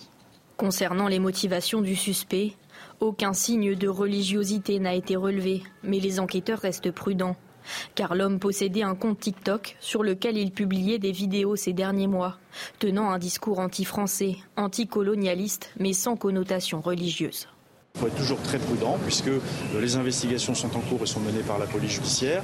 Il y a des investigations qui vont être faites sur sa téléphonie, euh, des investigations qui vont être faites sur son parcours en Italie et on verra si euh, la piste terroriste est définitivement écartée ou pas. L'agresseur présumé a été pris en charge par l'infirmerie psychiatrique de la préfecture de police, son état psychologique étant incompatible avec sa garde à vue. Arthur de Vatrigan, beaucoup de Français qui nous regardent ce matin ne supportent plus d'entendre cet argument psychiatrique avancé par les autorités. Non pas qu'il faille le nier, mais euh, simplement, ils ont l'impression pour beaucoup euh, qu'on leur dit circuler, il n'y a rien à voir. C'est ce que je disais en, titre euh, tout à l'heure. Est-ce que vous avez ce sentiment-là? Et est-ce que ça met sous le tapis de véritables problèmes de société plus profonds que nous traversons aujourd'hui? Mais surtout, je ne vois pas en quoi c'est incompatible d'avoir un problème psychiatrique et en même temps de remettre en cause notre système qui fait que justement un fou arrive en France. Là, on est, devenu une terre d'asile, au sens médical du terme. Si on commence à avoir tout le profil des personnes qui ont été interpellées pour des, actes, euh, soit des tentatives de meurtre, soit des meurtres, à chaque fois, en effet, le profil psychologique, psychiatrique ressort. Donc on se dit, bon, la France est devenue un asile, c'est bien. Euh, sauf que si on regarde, ce qui est intéressant, c'est que là, ce qui est, la question qui est posée, c'est il est compliqué de refouler un migrant qui vient d'Italie parce que l'espace Schengen. Sauf que dans le, dans le code de frontière Schengen, on peut réintroduire un contrôle en, frontière interne euh, si risque de trouble à l'ordre public. Euh, bon, ce risque il existe depuis que l'immigration est née et ne fait que s'accentuer en France, donc on pourrait le convoquer. Sauf que euh, la, petite nouvelle, c'est qu'en septembre 23, septembre, donc il y a, il y a quelques mois, quelques mois à peine, des associations pro-immigrationnistes ont demandé au Conseil d'État de vérifier si c'était bien, euh, ça correspondait bien aux normes européennes. Donc le Conseil d'État demande à la Cour de justice de l'Union européenne si on a le droit de faire ça. Et que répond la Cour de justice européenne? Oui, vous pouvez euh, restaurer des contrôles, mais le plus important, c'est pas euh, de refouler les gens, c'est qu'en fait, il y a des directives qui fait que vous devez laisser la possibilité à un clandestin de repartir par lui-même. Donc, vous ne pouvez pas l'interpeller. Donc c'est légal, mais vous ne pouvez pas le faire parce qu'il faut leur laisser la possibilité de repartir. Donc vous savez, avant on parlait du risque, beaucoup de, jeunes gens, notamment de gauche, parlaient avec la voix chevrotante du risque de justice prédictive à la minorité report. Là, on est dans, un, dans la réparation du délit prédictif. C'est-à-dire, il a commis un délit, on va lui laisser la possibilité de, de, réparer le délit, donc de repartir. Évidemment, personne ne le fait parce qu'une fois qu'on a mis le pied en France, euh, la, terre est suffisamment accueillante pour, pour, refuser de partir. Donc là, on est, si vous voulez, la, la question de la psychiatrie ou du profil psychiatrique de la personne est un autre problème, mais qui n'est pas incompatible avec le problème principal, c'est que les règles, les normes européennes, qui, je rappelle, par un coup d'état des juges, se sont octroyés le, droit d'être au-dessus de nos lois, nous interdisent de refouler un clandestin s'il vient d'une terre compris dans l'espace Schengen. Michel Taube. Euh, deux, choses. Euh, je pense qu'on découvre d'année en année cette bombe à retardement que constitue le fait que parmi les migrants, présents sur le sol européen depuis des années, en situation régulière ou irrégulière, vous en avez énormément qui ont des problèmes psychiatriques. Et il ne peut pas y avoir d'excuses psychiatriques. Parce qu'en fait, ces personnes mettent en danger autrui. On le voit à la gare de Lyon, on l'a vu au pont Birakem, on l'a vu avec Mireille Knoll, on le voit avec beaucoup d'autres. Et donc, si vous voulez, en fait, ce sont des personnes qui sont dangereuses. Et moi, la question que je me pose, c'est que ce prévenu euh, est sorti de garde à vue. Il est dans, dans l'infirmerie psychiatrique de la préfecture de police de Paris. Mais où va-t-il aller ensuite? Où va-t-on le mettre? Euh, L'état de la psychiatrie en France est dans un état absolument déplorable. Déjà, les Français eux-mêmes ont des problèmes psychologiques sérieux dont on arrive, que l'on n'arrive pas à prendre en compte. Et le deuxième point, c'est que euh, le parquet antiterroriste se demande de savoir si euh, on peut retenir la qualification d'acte terroriste. Mais lorsqu'on regarde son compte TikTok, à ce prévenu, que le JDD a, révélé, et les mots qu'il emploie, sa haine de la France, sa haine de l'Occident, euh, euh, sa volonté de s'en prendre à ses ennemis. Mais qu'est-ce que c'est que le terrorisme sinon une, une attaque en règle idéologique euh, intellectuelle contre des, des, innocents? Et donc, je n'aime pas la France, je déteste tous les Français. Je cite quelques-uns des propos qui sont tenus. Tous les problèmes de la planète sont dus aux Occidentaux et à la France. ce sont les, les, Français qui ont pillé mon pays. Voilà. Et donc moi, je dis que cette idéologie, qui a fait Flores en Afrique, qui a explosé depuis que le Mali, le Burkina Faso, le Niger, entre autres pays, ont décidé, de mettre la France hors de leur pays, de faire expulser nos soldats qui sont allés dans ces pays pour lutter contre le terrorisme, il y a là, à mon avis, un motif de qualification euh, terroriste, parce qu'en fait, ce sont des personnes qui veulent s'en prendre à notre pays. Et donc, effectivement, il y a une double mise en danger de nos concitoyens. D'abord parce que certains ont des problèmes psychiatriques qui sont très très difficiles euh, à, à maîtriser. D'autant plus que maintenant, il y a cette habitude d'utiliser des armes blanches, donc les possibilités de contrôle sont extrêmement compliquées. Est-ce que toutes les polices des transports, notamment celle de la RATP, peuvent fouiller des sacs de ces personnes? Là, il y a aussi des problèmes de droit qui se posent. Bref, on est dans une double impasse euh, psychiatrique d'une part et j'ai envie de dire géopolitique par les attaques contre l'Occident sur lequel il faut rester extrêmement vigilant. Euh, cet élément psychiatrique, et je reviens bien là-dessus parce que euh, je sais à quel point ça peut euh, agacer ceux qui nous regardent, il est avancé dans des crimes antisémites, parfois je pense à Mireille Knoll, dans des crimes terroristes, ce qui s'est passé à Birakeim il y a quelques semaines, au pont de Birakeim, et là dans quelque chose qui pourrait ressembler, on vient de le dire avec vous, à un crime de, haine contre la France. Et les gens ont souvent peur que cet argument psychiatrique euh, ne vienne mettre sous le tapis euh, les problèmes qui nous concernent, c'est-à-dire l'antisémitisme, le terrorisme ou justement les questions migratoires. Et est-ce que ce n'est pas au niveau politique ce qui risque de se passer derrière? Si, évidemment que c'est un bon prétexte pour pas parler des sujets. Donc là, ils sont rassurés, c'est pas un acte terroriste religieux. Euh, sauf que je pense qu'il y en a qui commencent à avoir un peu peur parce que les termes utilisés, c'est le petit dictionnaire du décolonial. on a beaucoup de de faux intellectuels qui se pavanent sur les plateaux télé pour vous expliquer que la France blanche est coupable. Le discours de repentance, il y est aussi ah pour bah, quelque chose euh, Oui, et politique et intellectuel. Quand on vous explique, quand Emmanuel Macron, alors il fait dire en même temps, il parle de la rente, euh, de la repentance en Algérie, et en même temps il parle de crimes contre l'humanité. Euh, les gens arrivent, ils entendent la France a commis un crime contre l'humanité. Visuellement, on voit ce que se représente, c'est un peu un truc affreux, donc on va se venger de ça. Donc il y a une responsabilité aussi de ça. Alors l'excuse psychiatrique va leur permettre évidemment de mettre un peu euh, sous le tapis ces sujets-là, et ça va arranger beaucoup de personnes. Mais après, même si on sait que depuis, que, depuis les premiers hommes, que le mal et le bien jouent ensemble tout le temps au cœur de l'âme humaine, euh, pour tuer quelqu'un, faut être un peu fou. C'est un acte de folie. Mais je vois pas en quoi c'est, ça serait incompatible de, tu veux dire, vous baladez dans la rue, vous, vous plantez quelqu'un avec un couteau, évidemment, c'est un acte de folie. Mais le problème, c'est qu'on sait que les fous existent et, et personne n'est à l'abri de devenir fou à un moment pour plein de raisons différentes, des raisons médicales, des raisons psychologiques, des raisons politiques. Mais évidemment que c'est un acte de folie, mais il ne faut pas que ça soit la raison principale. Juste un mot, et je vous redonne la parole pour, euh, pour une dernière intervention sur ce sujet. Dans le même temps, hier, un individu fiché S euh, a été interpellé euh, dans la ville de Lyon, Sofiane K, 28 ans, qui menaçait des passants avec un couteau de 20 cm. Oui, il était suivi dans un établissement psychiatrique lyonnais, avait euh, arrêté son traitement. Les forces de l'ordre sont parvenues à arrêter euh, l'individu avant qu'il ne passe à l'acte. Aucune victime n'est à déplorer. Voilà pourquoi je voulais euh, citer cet événement, puisque là aussi l'argument psychiatrique est avancé. Michel Taube. Il n'y a pas d'excuse psychiatrique lorsqu'on multiplie des propos racistes, antisémites, anti-français, anti-occident.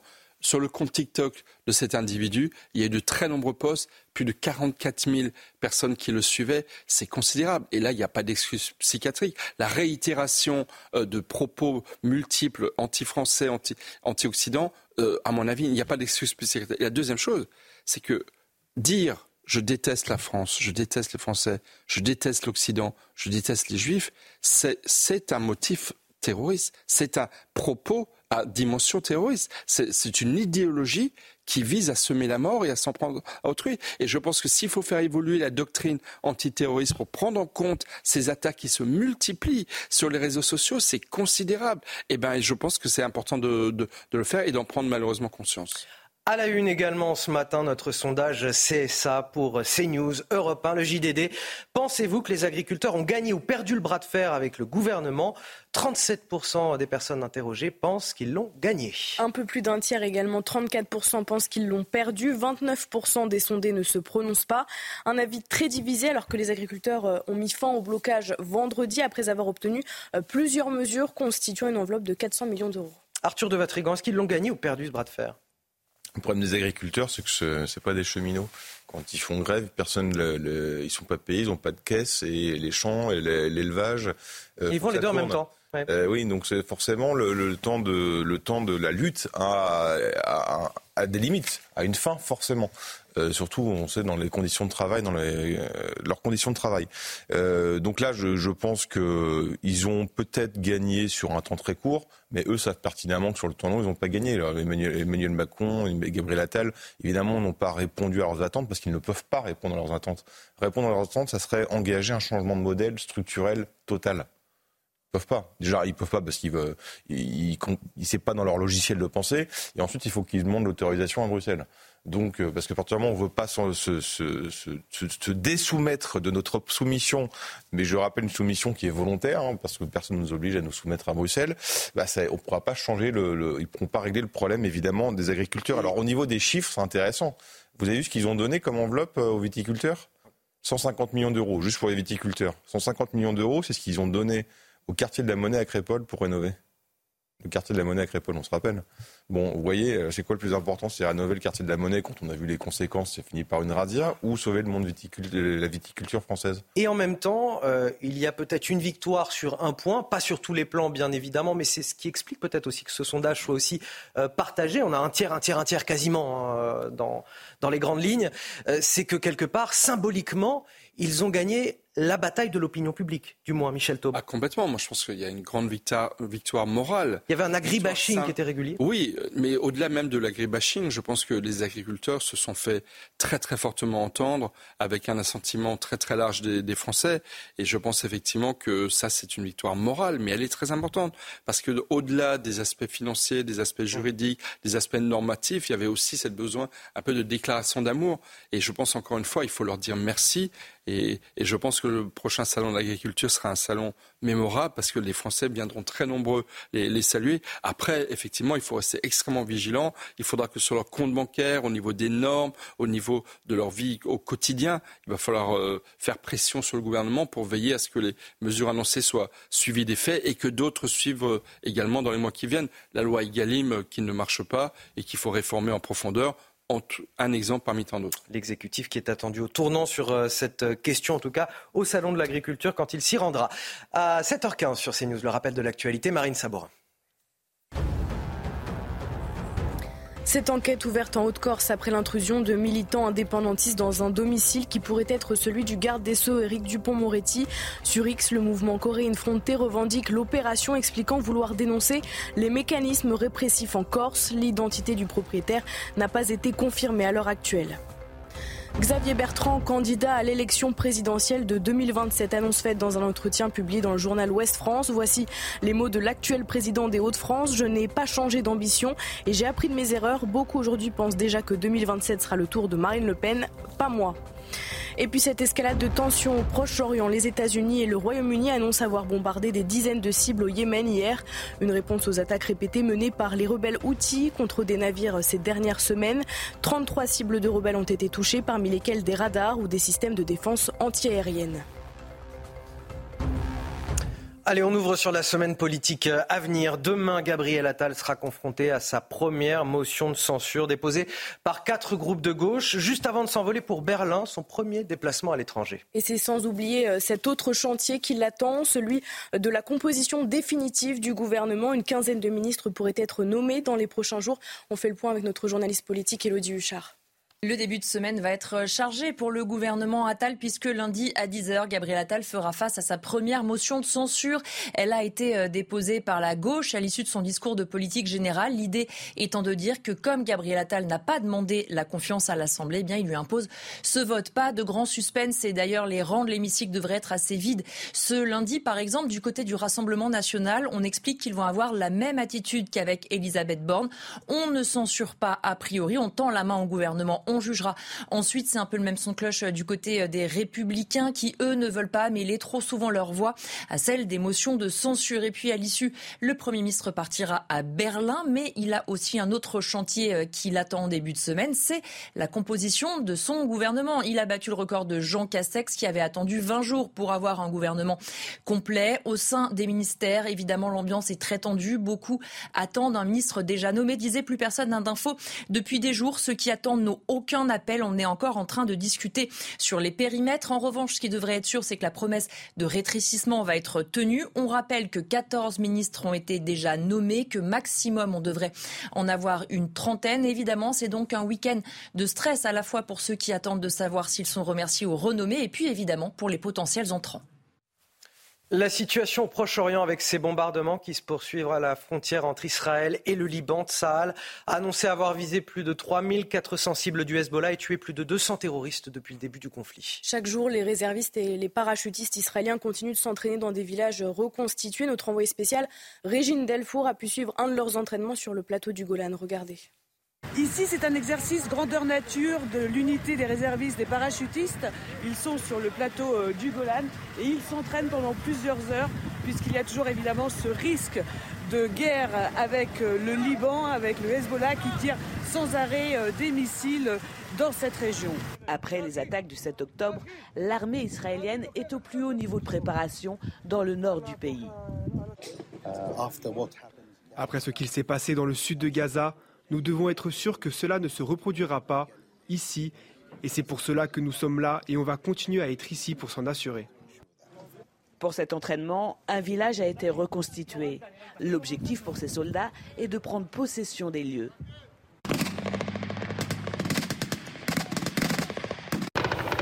Dans cet exercice grandeur nature, il y a eu d'abord un entraînement pour aller prendre un village euh, arabe où il y avait des terroristes à l'intérieur. Et maintenant, ce sont euh, des euh, moments d'exercice de tir, notamment avec des tanks. Mais il y a aussi les mitrailleuses lourdes qui sont ici. Après plus de 6 heures sur le plateau du Golan, les soldats rentrent à la base militaire. Ces réservistes s'entraînent habituellement une fois par an.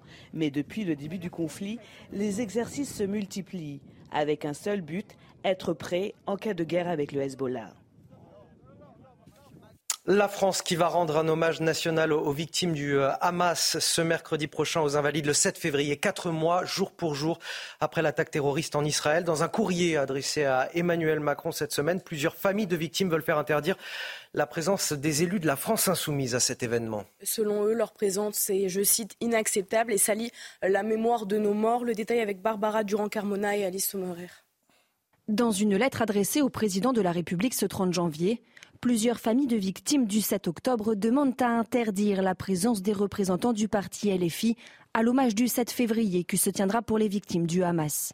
Les raisons de cette lettre, elles viennent simplement, enfin d'abord d'une chose, c'est que euh, quand le président Macron a annoncé l'hommage, il n'en a pas détaillé euh, la manière dont il allait se passer. Et Mathilde Panot, à qui personne n'avait rien demandé, s'est précipitée pour dire je viendrai à cet hommage. Pour ces familles de victimes, la présence de la présidente du groupe La France Insoumise à l'hommage national constituerait une injure à la mémoire des victimes. Et pour cause, les membres du parti de la France Insoumise ne reconnaissent pas le Hamas comme organisation terroriste. Mélanie Poligèse, présidente du collectif No Silence, ne peut cacher son abattement. Mon sentiment, c'est du dégoût. C'est de l'écœurement face au relativisme, au négationnisme, à une certaine à une forme d'apologie du terrorisme. Le coordinateur du mouvement Manuel Bompard ne s'est pas exprimé sur le sujet, Les familles espèrent qu'elles pourront tenir l'hommage national dans le respect de leurs défunts. Arthur, des victimes du Hamas qui, euh, je le rappelle, et il faut dire les mots, ont été euh, fusillées, brûlées, euh, égorgées, violées. Ce sont les mots de ce qu'il s'est passé réellement dans cette attaque terroriste. Parce qu'elles sont israéliennes, parce qu'elles sont juives, la présence des élus LFI mercredi serait une injure à la mémoire de ces victimes? Je ne sais pas si ce serait une injure, mais en tout cas, ce ne serait pas le bienvenu, évidemment. mais un des intervenants l'a rappelé, ce sont les, élus LFI, Mathilde Panot qui s'est précipité pour annoncer euh, sa présence. Euh, Mathilde Panot. Donc bon, très bien, euh, ça signifie quand même quelque chose. Le, souci, c'est un, déjà, il était temps que l'hommage ait lieu. C'est un peu tard, mais bon, c'est mieux que rien. Ensuite, les élus LFI ont eu maintes et maintes fois la possibilité de revenir sur leur première déclaration. Ils l'ont jamais fait. Ils ont fait, que s'enfoncer. Je rappelle qu'un élu LFiste, David Guiraud, a, vu le film qui a été montré à certains élus, certains journalistes, des massacres et des tortures. Quand il est sorti de la projection, il n'a pas eu un mot pour les victimes israéliennes, il a eu un mot pour les victimes palestiniennes. Pourquoi pas c'est un peu compliqué. Donc, comment voulez-vous que ces personnes-là, ces familles-là, acceptent que euh, des élus de la France ou des Français ont été tués, des Français étaient pris en otage, prenaient plus davantage position pour défendre le Hamas, la cause palestinienne, que les victimes du 7 février? Donc je comprends, euh, je comprends très bien leur position, évidemment. On va marquer une courte pause, on revient dans un instant, toujours avec Arthur de Vatrigan et Michel Taupe pour commenter euh, l'actualité. On ira du côté de Notre-Dame-des-Landes, en Loire-Atlantique, où euh, la ZAD est à nouveau occupée par des personnes, voilà, de nouveaux zadistes qui sont arrivés sur place et qui s'opposent aux anciens zadistes qui, eux, s'étaient sédentarisés, va-t-on dire, en tout cas, qui étaient devenus agriculteurs sur place. Le reportage de Michael Chailloux dans un instant. Dimanche 4 février, de retour dans la matinale week-end qui se poursuit avec Marine Sabourin, Arthur de Vatrigan et Michel Taube. Voici tout de suite les titres de votre journal de 7h30. À la une, on vous emmène ce matin euh, dans l'ancienne ZAD de Notre-Dame-des-Landes, en Loire-Atlantique. Euh, la zone connaît de nouvelles tensions, raccordements sauvages, champs de cannabis. Les installations illégales se multiplient et inquiètent les élus locaux. Les images à suivre dès le début de ce journal. Sa saleté, ses embouteillages sans fin, l'insécurité, des mots qui nuisent à la dimension culturelle de la capitale. Voilà pour cette attaque à peine voilée de Rachida Dati ce matin à la maire de Paris, Anne Hidalgo. La ministre de la Culture est à la une du JDD et on vous parle de cette interview dans un instant. L'éducation par l'exemple. En Seine-et-Marne, une petite commune a décidé de lutter contre l'addiction aux écrans en interdisant le téléphone quasiment partout, dans les commerces, les espaces publics et surtout devant les écoles. Nous nous sommes rendus sur place commence avec ces euh, nouvelles tensions à Notre-Dame-des-Landes en Loire-Atlantique. Six ans après l'abandon du projet d'aéroport, les élus locaux tirent la sonnette d'alarme. Les installations illégales se sont multipliées ces trois dernières années. Des dizaines de nouveaux zadistes s'opposent aux anciens devenus euh, des paysans. Michael Chailloux s'est rendu sur place pour CNews. Regardez. Six ans après l'enterrement en grande pompe du projet d'aéroport à Notre-Dame-des-Landes, l'ex-ZAD n'a pas retrouvé son calme. Depuis 18 mois, entre 150 et 200 nouveaux zadistes sont arrivés, construisant illégalement toutes sortes d'habitats. C'est le constat des maires de deux communes qui tirent la sonnette d'alarme. L'installation des zadistes de 2018, ça, ça pose pas de problème. L'échec vient du fait qu'on laisse des gens venir de l'extérieur sans projet qui font des, des, constructions illégales et personne ne dit quelque chose sur ces constructions illégales. Donc il est, il est grand temps d'obtenir un titre euh, judiciaire pour pouvoir euh, les déloger. Caravanes, yourtes, cabanes en bois en tout genre ont fleuri ces derniers mois de façon anarchique sur la zone. Pour les élus, le plus gros problème, ce sont les tensions entre ces nouveaux zadistes et les anciens devenus paysans rentrés dans le rang à l'abandon du projet d'aéroport. J'ai reçu récemment un agriculteur. Lorsqu'il cultive son champ de chanvre, il est régulièrement intimidé par les nouveaux zadistes euh, parce qu'en fait le chanvre euh, pollinise les champs de cannabis et altère leur, euh, leur qualité. Donc c'est une aberration. Sur la trentaine d'agriculteurs zadistes historiques, deux ont déjà cédé aux pressions et quitté les lieux. Les élus locaux dénoncent la politique de l'autruche de l'État. Arthur de Vatrigan, il est temps que les pouvoirs publics se saisissent du phénomène. Oui, mais alors c'est intéressant de reparler de Notre-Dame-des-Landes quand on sort d'une crise euh, d'agriculteurs, puisque rappelez-vous, l'une des raisons de Notre-Dame-des-Landes, c'était le refus de certains paysans de se faire déposséder de leurs terres, ce qui est complètement légitime, même si le droit était contre eux. C'était au départ une des, une des raisons. Euh, et six ans après, on, a une crise qui part de la même chose, cette dépossession, de l'envahissement de cette modernité qui bétonne tout. Et après, après, on demande au nom des normes aux agriculteurs de réparer la modernité que les modernes ont eux-mêmes créée. Bref, c'est toujours le truc cocasse. Euh, alors après Notre-Dame-des-Landes, évidemment, il y a toujours les emmerdeurs professionnels qui a goulé, euh, qui parlent d'écologie, qui savent pas faire pousser des poireaux, qui viennent, qui mettent le bazar, et résultat, ça se retourne. Et là, donc, on a, on voit que dans cette volonté aussi de créer une contre-société, la contre-société n'empêche pas d'avoir des conflits.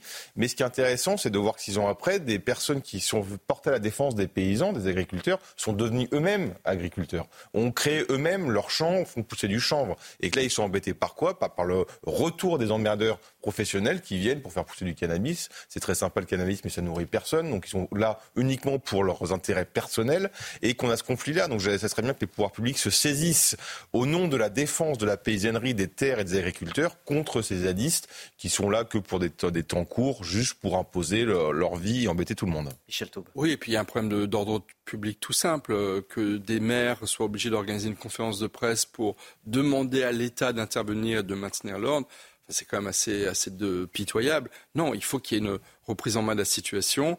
Euh, cette ZAD, elle a eu une histoire très très lourde. Certains se sont installés, ont été acceptés, sont devenus effectivement des paysans. Il faut savoir les protéger, mais il faut aussi protéger euh, l'ordre et la sécurité des habitants des communes voisines, des paysans qui ont des terres qui sont de nouveau endommagées par ces nouveaux zadistes. Bref, il faut que l'ordre public revienne. C'est à l'État de le faire, à Gérald Darmanin d'agir.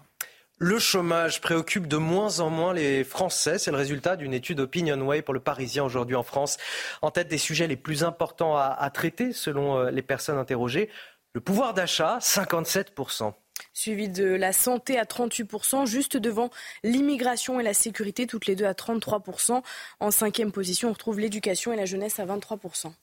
Alors, on va égrener les, priorités des Français selon ce sondage. On va commencer avec le pouvoir d'achat, priorité numéro 1 euh, à 57%, je le disais. Et malheureusement, eh bien, pas de signe d'amélioration en ce moment dans les supermarchés. Il n'y aura pas de baisse des prix malgré plusieurs semaines de négociations anticipées euh, entre la grande distribution et les fournisseurs. Les prix vont même légèrement augmenter, Marine. plus 2 à 3% sur les produits de grande consommation. Cela signe tout de même la fin de la grande inflation. Une nouvelle en demi-teinte alors que le pouvoir d'achat des ménages est au plus bas. Les explications de Lomic Guillot.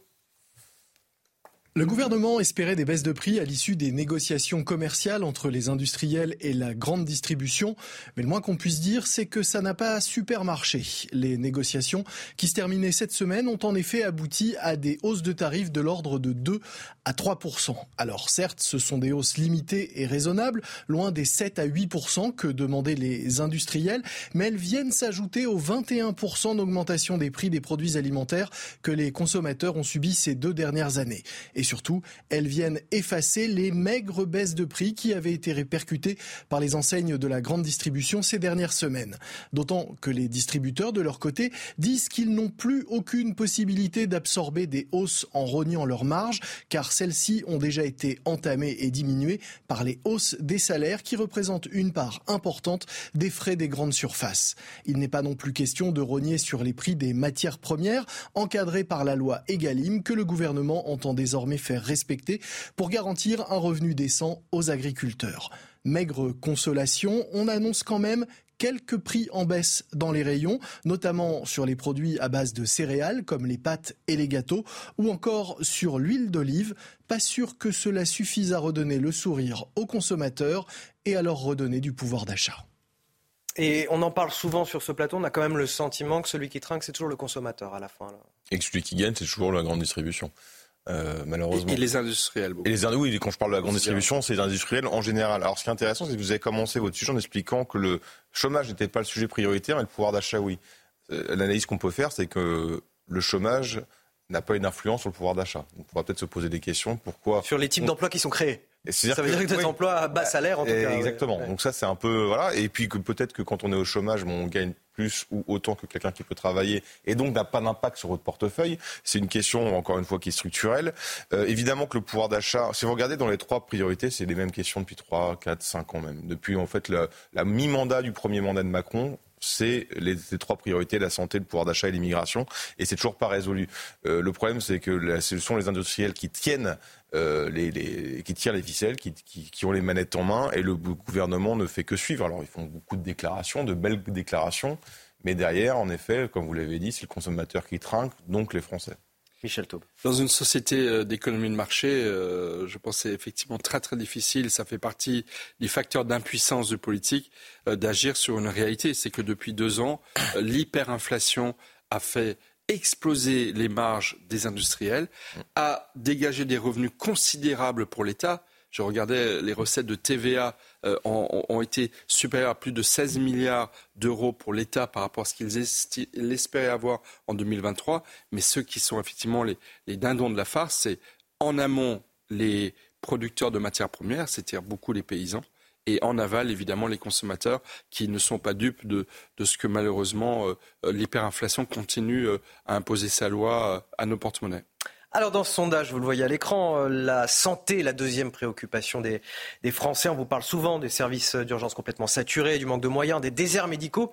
Il y a peut-être aussi une part du problème qui peut être réglée en changeant le comportement des Français. pour ce faire, euh, il y a cette fameuse taxe lapin qui a été euh, à nouveau remise sur la table lors de son discours de politique générale par Gabriel Attal mardi. Marine, de quoi s'agit-il? Eh C'est une taxe pour pénaliser financièrement les patients qui ne se présentent pas à leur rendez-vous. Pour rappel, chaque année, il y a 27 millions de consultations manquées. Une question euh, subsiste désormais. Comment appliquer cette taxe? Les détails avec Godéric B et Mathilde Ibanez qui posent des lapins seront taxés. Voilà ce qu'a proposé le Premier ministre lors de son discours de politique générale. Quand on a rendez-vous chez le médecin et qu'on ne vient pas s'en prévenir, on paie. Chaque année, 27 millions de consultations sont perdues de cette façon, ce qui représente entre 6 et 10 des rendez-vous. Un chiffre qui handicape tout le système médical. Ça représente quasiment euh, l'activité de un mois euh, des médecins généralistes et des médecins spécialistes euh, de ce pays. Et il serait temps que les Français le réalisent dans cette période de désertification galopante. Ce phénomène est multiplié avec les télécommunications et les sites de rendez-vous en ligne. Gabriel Attal n'a pas encore évoqué les mesures qu'il compte mettre en place. L'une d'elles pourrait être de minorer le remboursement du rendez-vous annulé de 10 euros. La taxe serait ensuite partagée entre le professionnel de santé et l'assurance maladie. Mais certains médecins ont déjà une méthode efficace. Pour nous, il y a un moyen très simple de les sanctionner. Si quelqu'un euh, me pose un lapin une fois, je le préviens. Et euh, au deuxième rendez-vous, euh, s'il me pose un second lapin, eh bien, il change de médecin. Selon un rapport sénatorial, 30,2% de la population vit dans un désert médical. Ah, moi, je trouve ça très bien, cette taxe, parce qu'on a quand même 27 euh, millions de, rendez-vous euh, manqués chaque année. Néanmoins, il faut veiller à ce que euh, cette mesure ne vienne pas masquer le désinvestissement de l'État dans notre système de santé. Il faut aussi que ce ne soit pas le B à bas du rétablissement de notre système de santé que, que cette mesure-là. Et c'est pourquoi la santé arrive en deuxième et très très largement devant des priorités des Français pour l'année 2024.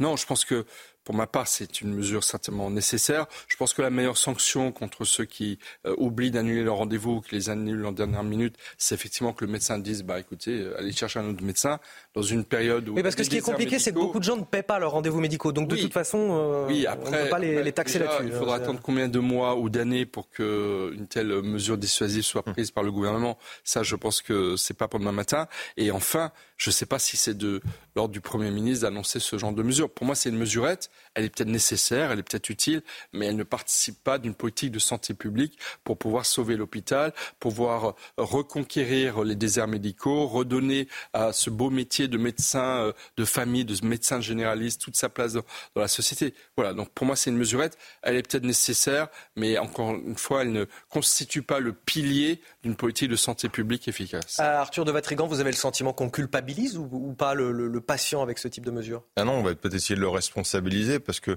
je suis d'accord avec Michel, évidemment que c'est pas un problème structurel, pas le problème structurel numéro un et qu'il y a beaucoup beaucoup de choses à faire. Euh, néanmoins, on est quand même euh, la, santé est devenue quand même, comme tout le reste d'ailleurs, un objet de consommation. On consomme de la santé, on consomme des rendez-vous. Et dans ce principe de consommation, forcément, on a un réflexe individuel.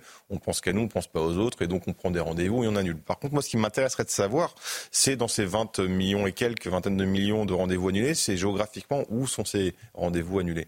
Parce que évidemment, il y a des déserts médicaux partout, et pas que dans les villages, dans les moyennes villes également. Donc je me demande si ce ne serait pas concentré dans les grandes euh, centres de, de, grandes métropoles, comme Paris évidemment, où là, vous pouvez trouver des médecins, il y a encore beaucoup de médecins généralistes, vous pouvez en trouver, ce qui n'est pas le cas ailleurs. Et donc l'avantage Doctolib, de ces plateformes-là, c'est que vous pouvez trouver un médecin assez facilement, et si un rendez-vous est annulé, et si la personne l'annule, vous, vous retrouvez avec un créneau disponible. Mais la contrepartie, c'est que dans notre société complètement de consommation et d'individuel et, et individualiste, bah, on pense qu'à nous et on ne, on ne s'adapte pas à ça et malheureusement on n'annule pas. Et donc en effet, le seul moyen, c'est de créer une taxe. Je me rappelle quand euh, il y avait Emmanuel Macron avait évoqué la possibilité de payer une base minimale pour les urgences le lever de bouclier que ça avait créé, alors qu'on sait que les urgences aujourd'hui, pour la plupart, c'est euh, du rendez-vous de consultation et pas du rendez-vous d'urgence. Je me dis taper au portefeuille, euh, peut-être une bonne solution aujourd'hui. Paris perd son statut de ville lumière. Ce sont les mots de Rachida Dati euh, qui est à la une du JDD euh, ce matin. L'actuel ministre de la Culture regrette sa saleté, ses embouteillages euh, sans fin, l'insécurité qui nuisent à la dimension culturelle de la capitale. Paris, c'est un patrimoine, une architecture des arbres, des fontaines Wallace, une tradition du mobilier urbain. C'est un bien culturel qui appartient à tous que nul ne peut laisser se dégrader. Alors elle l'assure, il n'y a pas de lien entre ces mots et l'ambition de devenir maire à Paris. Bon, ça je suis pas sûr sûr. La culture et Paris, c'est indissociable. Cela dit, là-dessus, elle n'a pas tort. Euh, Arthur de Vatrigan. Oui, mais ça va en contradiction avec son discours où elle expliquait qu'elle voulait que la culture soit populaire et aille euh, dans, dans le moindre recoin de la France. Et qu'est-ce qu'elle fait? Elle parle de la culture à Paris. Alors, Évidemment, dans les deux cas, euh, il y a la démagogie. Évidemment que la culture ne peut pas être que populaire. La culture a toujours été un sujet d'élite et il a toujours été pratiqué, créé à Paris. On peut le déplorer, mais c'est un fait. Mais la contrepartie, c'est que ça faisait rayonner la, ça faisait rayonner la France dans le monde entier. Aujourd'hui, c'est toujours à Paris, c'est toujours élitiste, mais ça fait rayonner plus personne et tout le monde se moque de nous. Euh, ensuite, euh, donc on, là, on voit très bien que Rachel Dati est plus intéressée évidemment par la mairie de Paris que par son poste euh, de ministre de la Culture, même si elle pourra peut-être faire deux trois choses. Vu les messages envoyés quand on commence à son premier déplacement aller à Rony-sous-Bois, je vois pas la différence, je vois pas la différence avec les anciens ministres de la, culture. Quand pour les vœux officiels du ministre de la culture, on le fait les vœux au, musée de l'immigration, qui est juste un musée de propagande immigrationniste, je vois pas non plus de rupture avec la, la précédente la précédente ministre. Bref, je pense en effet que euh, Paris, la poste d'Hidalgo l'intéresse bien plus que euh, le ministre, le ministère de la culture, où pourtant il y aurait beaucoup, beaucoup vous, de choses à Vous avez le sentiment, Michel Taub, qu'elle a un peu retourné sa veste, Rachida Dati? Bah, Je pense que son interview dans le JDD était un petit bijou de en même temps macronien. C'est-à-dire qu'effectivement, elle satisfait un peu tout le monde, elle euh, raffirme certains principes de droite, mais en même temps, effectivement, comme le disait Arthur fort justement, elle est dans un recentrage politique qui avait commencé bien avant sa nomination au ministère de la Culture. Et oui, effectivement, je pense que la rue de Valois va servir pour elle de tremplin pour la tentative de conquête de la mairie de Paris et la bataille qui risque d'y avoir entre elle et Anne Hidalgo, qui a annoncé qu'elle pourrait euh, ne pas écarter l'idée de se représenter en 2026. Bon, Rachida Dati qui a toutefois évoqué plein de sujets culturels, un déplacement en Angoulême et plein de, de, sujets à venir. Et pour l'égalité, ruralité voilà, également. de la ruralité. Une très belle initiative parce que la culture, elle est populaire et populaire, ça veut aussi dire dans nos ruralités. On verra si elle est une bonne ambassadrice de la, de la culture et de l'égalité culturelle dans le pays. En tout cas, c'est l'ambition affichée et qu'on peut lire dans cette euh, interview à retrouver ce matin dans le JDD, à la une du JDD euh, d'ailleurs. Voici à 7h45 le rappel de l'actualité, Marine Sabourin. La mobilisation des agriculteurs se poursuit dans plusieurs pays d'Europe. C'est le cas en Italie où quelques 150 tracteurs se dirigent actuellement vers Rome. En Allemagne, plusieurs centaines d'agriculteurs ont bloqué partiellement l'accès à l'aéroport de Francfort hier. Les agriculteurs suisses ont quant à eux débuté leur première journée de manifestation en défilant à Genève hier. Une nouvelle manifestation organisée à Tel Aviv hier. Les familles d'otages exhortent le gouvernement à obtenir la libération de leurs proches au plus vite. Le cortège s'est d'abord réuni sur la place principale de Tel Aviv avant de rejoindre le ministère israélien de la Défense. Pour rappel, 132 personnes sont toujours retenues par le Hamas dans la bande de Gaza. Et puis ce jour historique euh, en Irlande du Nord, Michelle O'Neill devient la première dirigeante nationaliste à prendre la tête du gouvernement de cette province. Âgée de 47 ans, Michelle O'Neill salue une nouvelle ère et promet une assemblée pour tous. De son côté, le président américain Joe Biden salue le redémarrage des institutions en Irlande du Nord, évoquant un pas important pour l'avenir de la province. Interdire l'usage du téléphone dans les commerces, les espaces publics et surtout devant les écoles. C'est l'idée d'une petite commune de 2000 âmes à Seine-Port, en, Seine-et-Marne.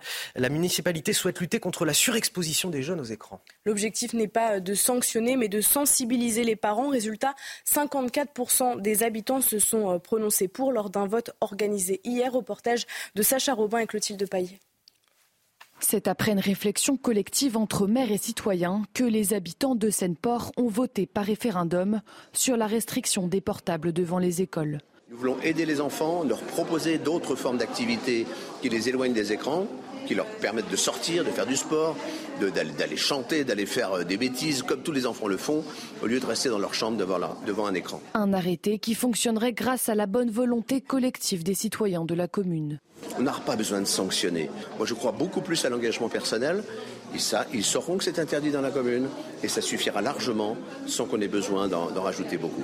Pour certains électeurs de Seine-Port, l'initiative du maire est une bonne chose. Déjà qu'il y ait cette élection, ça permet de, de, réveiller un peu les consciences par rapport à ça. Donc j'ai voté oui pour une charte. C'est une charte, hein, puisque le droit s'applique, on ne peut pas interdire, évidemment. D'autres sont mitigés sur la pertinence de cette charte. Je ne vois pas comment, dans une municipalité ou même...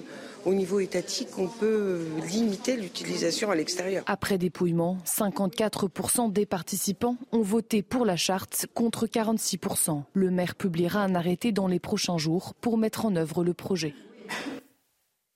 Très symbolique, évidemment, euh, comme mesure, puisqu'on ne peut pas faire euh, assurer euh, le respect. En tout cas, on ne peut pas mettre d'amende aux gens qui utilisent leur téléphone portable dans l'espace public. Néanmoins, l'éducation par l'exemple, c'est là aussi le message qui est passé à travers la décision qui est prise par cette municipalité. Et c'est une, bonne idée, parce qu'au-delà de, des dommages, évidemment, qu'on connaît sur le cerveau humain, de la surexposition au téléphone, euh, c'est aussi toute une partie de notre euh, modèle de civilisation et donc de galanterie, de civilité qui se perd parce qu'à partir du moment où chacun est sur son téléphone, les visages ne se croisent plus. Et donc le, la relation ne s'établit pas. On vous voit dans la rue. Euh, mais c'est terrible, on, le fait. dit jamais bon, mais bien sûr. Mais le drame il est là, c'est que en plus notre, on a un vocabulaire et un langage qui est très riche. Euh, pour pouvoir saluer de plein de manières différentes euh, les, personnes qu'on croise. Et malheureusement, ben, on ne le fait plus parce qu'on ne les croise plus, on ne croise plus le regard et les visages des gens, parce qu'on est tous sur notre écran. Donc évidemment, euh, la sanction est inapplicable, mais cette volonté d'essayer de, dans un petit cadre, ce qui est toujours bien, c'est de, de, faire des tests dans une petite structure. Là, c'est un petit village, donc tout le monde se connaît, et si une majorité des gens décident de le faire, c'est-à-dire qu'ils vont jouer le jeu. À l'échelle nationale, ça n'a aucun sens. Mais toujours à l'échelle locale, je trouve que c'est une belle idée. Michel Taube. Il y a une tyrannie des smartphones face à laquelle euh, les parents, souvent quand ils ont des, ados, les, des pré-ados, parmi eux sont complètement et de plus en plus démunis. Donc oui, il faut toutes les initiatives qui permettent d'aider à une prise de conscience euh, sont utiles. Après, il y a des espaces quand même publics où le respect de la distance avec les smartphones doit être respecté. C'est notamment les collèges, euh, les établissements scolaires, les lycées. Et là, déjà, il y a beaucoup de travail à faire pour que la loi soit respectée. Et ensuite, il y a l'exemple à donner par les parents, effectivement, avec leurs enfants. Mais là aussi, c'est très difficile. Pour ou contre les SUV dans la capitale? Les Parisiens sont appelés à se prononcer euh, aujourd'hui. La mairie de Paris ne pourra pas les, interdire hein, concrètement, mais elle compte taxer davantage le stationnement de ces véhicules. Oui, les tarifs pourraient grimper euh, jusqu'à 18 euros euh, de l'heure, soit le triple du prix euh, actuel. Une idée qui divise les Parisiens rencontrés par Axel Rebaud. Le récit est signé Clotilde Paillet. Dès 9h du matin, les bureaux de vote sont ouverts pour les citoyens de Paris. Ils pourront voter par référendum pour ou contre la mise en place d'un tarif spécifique pour le stationnement des SUV. Pour certains, cette nouvelle loi serait une bonne mesure pour l'écologie. Ce genre de voiture euh, très lourde, très, ça va pas tellement dans le sens de ce qu'on veut aujourd'hui. Il faut vraiment qu'on s'oriente euh, vers, euh, vers des, bah, des, moyens de transport moins polluants et, et ça passera de toute façon par des contraintes qui viendront de l'État. Une étape nécessaire pour certains. Pour d'autres, cette mesure laisse perplexe. C'est peut-être un petit peu un peu arbitraire comme façon de faire, mais bon. Euh. Est-ce que c'est la meilleure idée que doit avoir la ville de Paris aujourd'hui? Non. La votation a lieu ce dimanche de 9h à 19h dans des bureaux installés dans chaque arrondissement de la capitale. Arthur de Vatrigan est dans le symbole de l'écologie punitive. Oui, euh, en d'autres termes, les Parisiens. c'est même un symbole d'ailleurs. Les, les, les, Parisiens vont décider du sort euh, des SUV qui appartiennent majoritairement aux banlieusards. Donc ils ne sont pas concernés, ils vont voter pour les autres. Démocratiquement, c'est un peu limite. Euh, socialement, écologiquement, euh, c'est là encore plus. Écoutez, ce sera le mot de la fin, 7h52. On va marquer une courte pause. On revient dans un instant. Merci à Michel Taube, fondateur de l'Union internationale, de nous avoir accompagnés depuis 6h ce matin. Restez avec nous. Vincent Roy va nous rejoindre dans quelques instants. On évoquera ce qui s'est passé à la gare de Lyon hier, le profil de l'assaillant au, couteau, un Malien de 32 ans qui souffre de troubles psychiatriques. À tout de suite. La météo avec plombier.com, plombier.com. Une fuite d'eau, plombier.com. Plombier.com, une marque de groupe Verlaine. Encore une France coupée en deux parties pour cette journée de dimanche, à l'image de ces derniers jours, de la grisaille sur la moitié nord, mais aussi dans le sud-ouest, du soleil sur la plupart des massifs. En revanche, du Mistral et de la Tramontane qui vont souffler modérément, un peu de vent en mer du Nord et ce vent modéré également sur les extrémités de l'île de Beauté. Quelques nuages bas vont s'inviter sur certaines plages de la côte d'Azur. Ensuite, les grisailles sur la moitié sud devraient se dissiper au fil des heures dimanche après-midi. Elles seront parfois tenaces pour la vallée de la Garonne mais aussi pour le Val de Saône. Toujours une bonne couverture nuageuse sur la moitié nord. Après quelques pluies localement sur les départements du nord-est, un peu de vent, ça va souffler gentiment. Moyenne de 11 degrés pour la moitié nord l'après-midi. Le matin, des valeurs bien plus basses. C'est vrai. Par exemple, moins 1 degré dans Strasbourg, 5 à Paris, 4 à Lille, mais abonnement à 11 degrés dans l'extrême sud. On conservera ces températures maximales au-dessus des 10 degrés sur l'ensemble du territoire, mais encore de la très grande douceur dans l'extrême sud, 18 prévu par exemple dans Bayonne, 12 dans la capitale. Par avance, très bon dimanche à tous. À bientôt sur CNews. Rejoindre le mouvement de la rénovation énergétique. C'était la météo avec Groupe Verlaine. Pour devenir franchisé dans les énergies renouvelables. Groupe Verlaine. Dimanche 4 février, bon réveil à tous ceux qui nous rejoignent sur CNews. Vous êtes dans la matinale week-end, on est encore ensemble jusqu'à 9h pour de l'info, de l'analyse, des débats. Et nous a rejoint sur ce plateau Vincent Roy, journaliste et écrivain que vous connaissez bien. Bonjour Vincent. Bonjour Anthony. J'imagine que vous retrouvez Marine Sabourin avec beaucoup d'émotion cette semaine puisque vous m'avez euh, alerté sur son absence. Elle n'est pas là, que fait-elle? Pourquoi n'est-elle pas là? J'étais, je dois le confesser, un peu désemparé. Orphelin de la présence de Marine Sabourin. Et j'avoue que, j'avoue que le, fait de la retrouver euh, me procure une joie que j'ai du mal à... Mais comme à, nous tous sur ce plateau... Un plaisir partagé. Arthur de Vatrigan est également euh, avec nous pour commenter euh, l'actualité. Et voici sans plus tarder les titres de votre journal de 8 heures. Un Malien de 32 ans atteint de troubles psychiatriques et dont l'état n'est pas compatible avec la garde à vue. On vous en dit un peu plus sur l'auteur de l'attaque au couteau de la gare de Lyon à Paris. On s'interrogera avec nos invités sur l'élément psychiatrique avancé par les enquêteurs et qui exaspère nombre d'entre vous ce matin tant il semble dire circuler, il n'y a rien à voir. Eh bien peut-être que si, il y a beaucoup de choses à voir et on en parle sur ce plateau. Les agriculteurs ont-ils gagné le bras de fer avec le gouvernement? C'est la question qui vous a été posée dans un sondage CSA pour CNews, Europe 1 et le JDD qu'on vous dévoile ce matin. Les réponses, vous le verrez, sont très partagées. Mes invités auront également leur mot à dire là-dessus. Puis cette escalade de tensions à la frontière entre Israël et le Liban, ça a visé plus de 3400 cibles du Hezbollah et tué plus de 200 terroristes depuis le début du conflit. Notre envoyé spécial Régine Delfour a suivi une équipe de réservistes et parachutistes israéliens qui s'entraînent à toutes les situations. Le reportage à suivre.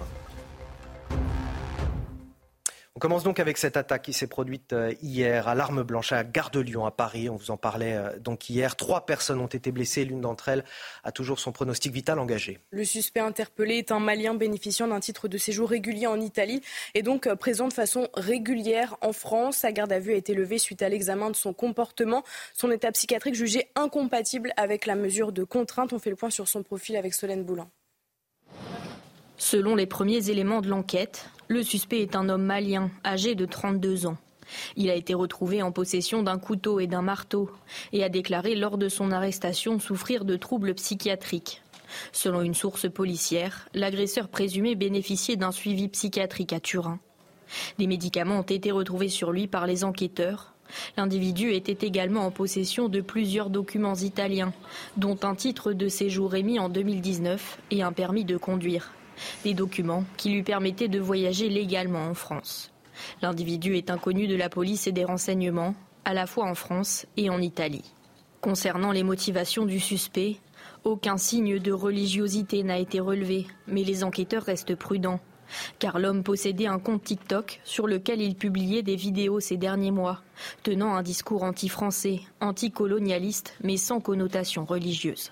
Il faut être toujours très prudent puisque les investigations sont en cours et sont menées par la police judiciaire. Il y a des investigations qui vont être faites sur sa téléphonie, des investigations qui vont être faites sur son parcours en Italie et on verra si euh, la piste terroriste est définitivement écartée ou pas. L'agresseur présumé a été pris en charge par l'infirmerie psychiatrique de la préfecture de police, son état psychologique étant incompatible avec sa garde à vue. Alors je le disais en titre, Vincent Roy, cet élément psychiatrique, il exaspère beaucoup de Français.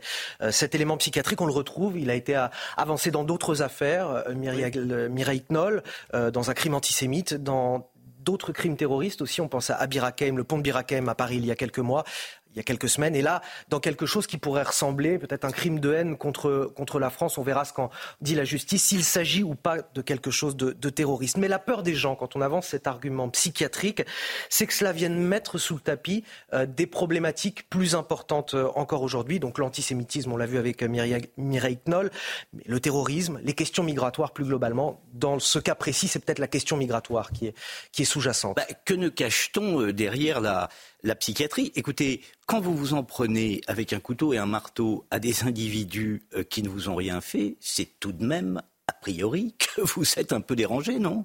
Il y a un problème. Euh, au-delà de cela, il faut écouter ce que disait ce monsieur sur son compte TikTok. Euh, il y a plus de 40 000 personnes, je crois, qui le, qui le suivent.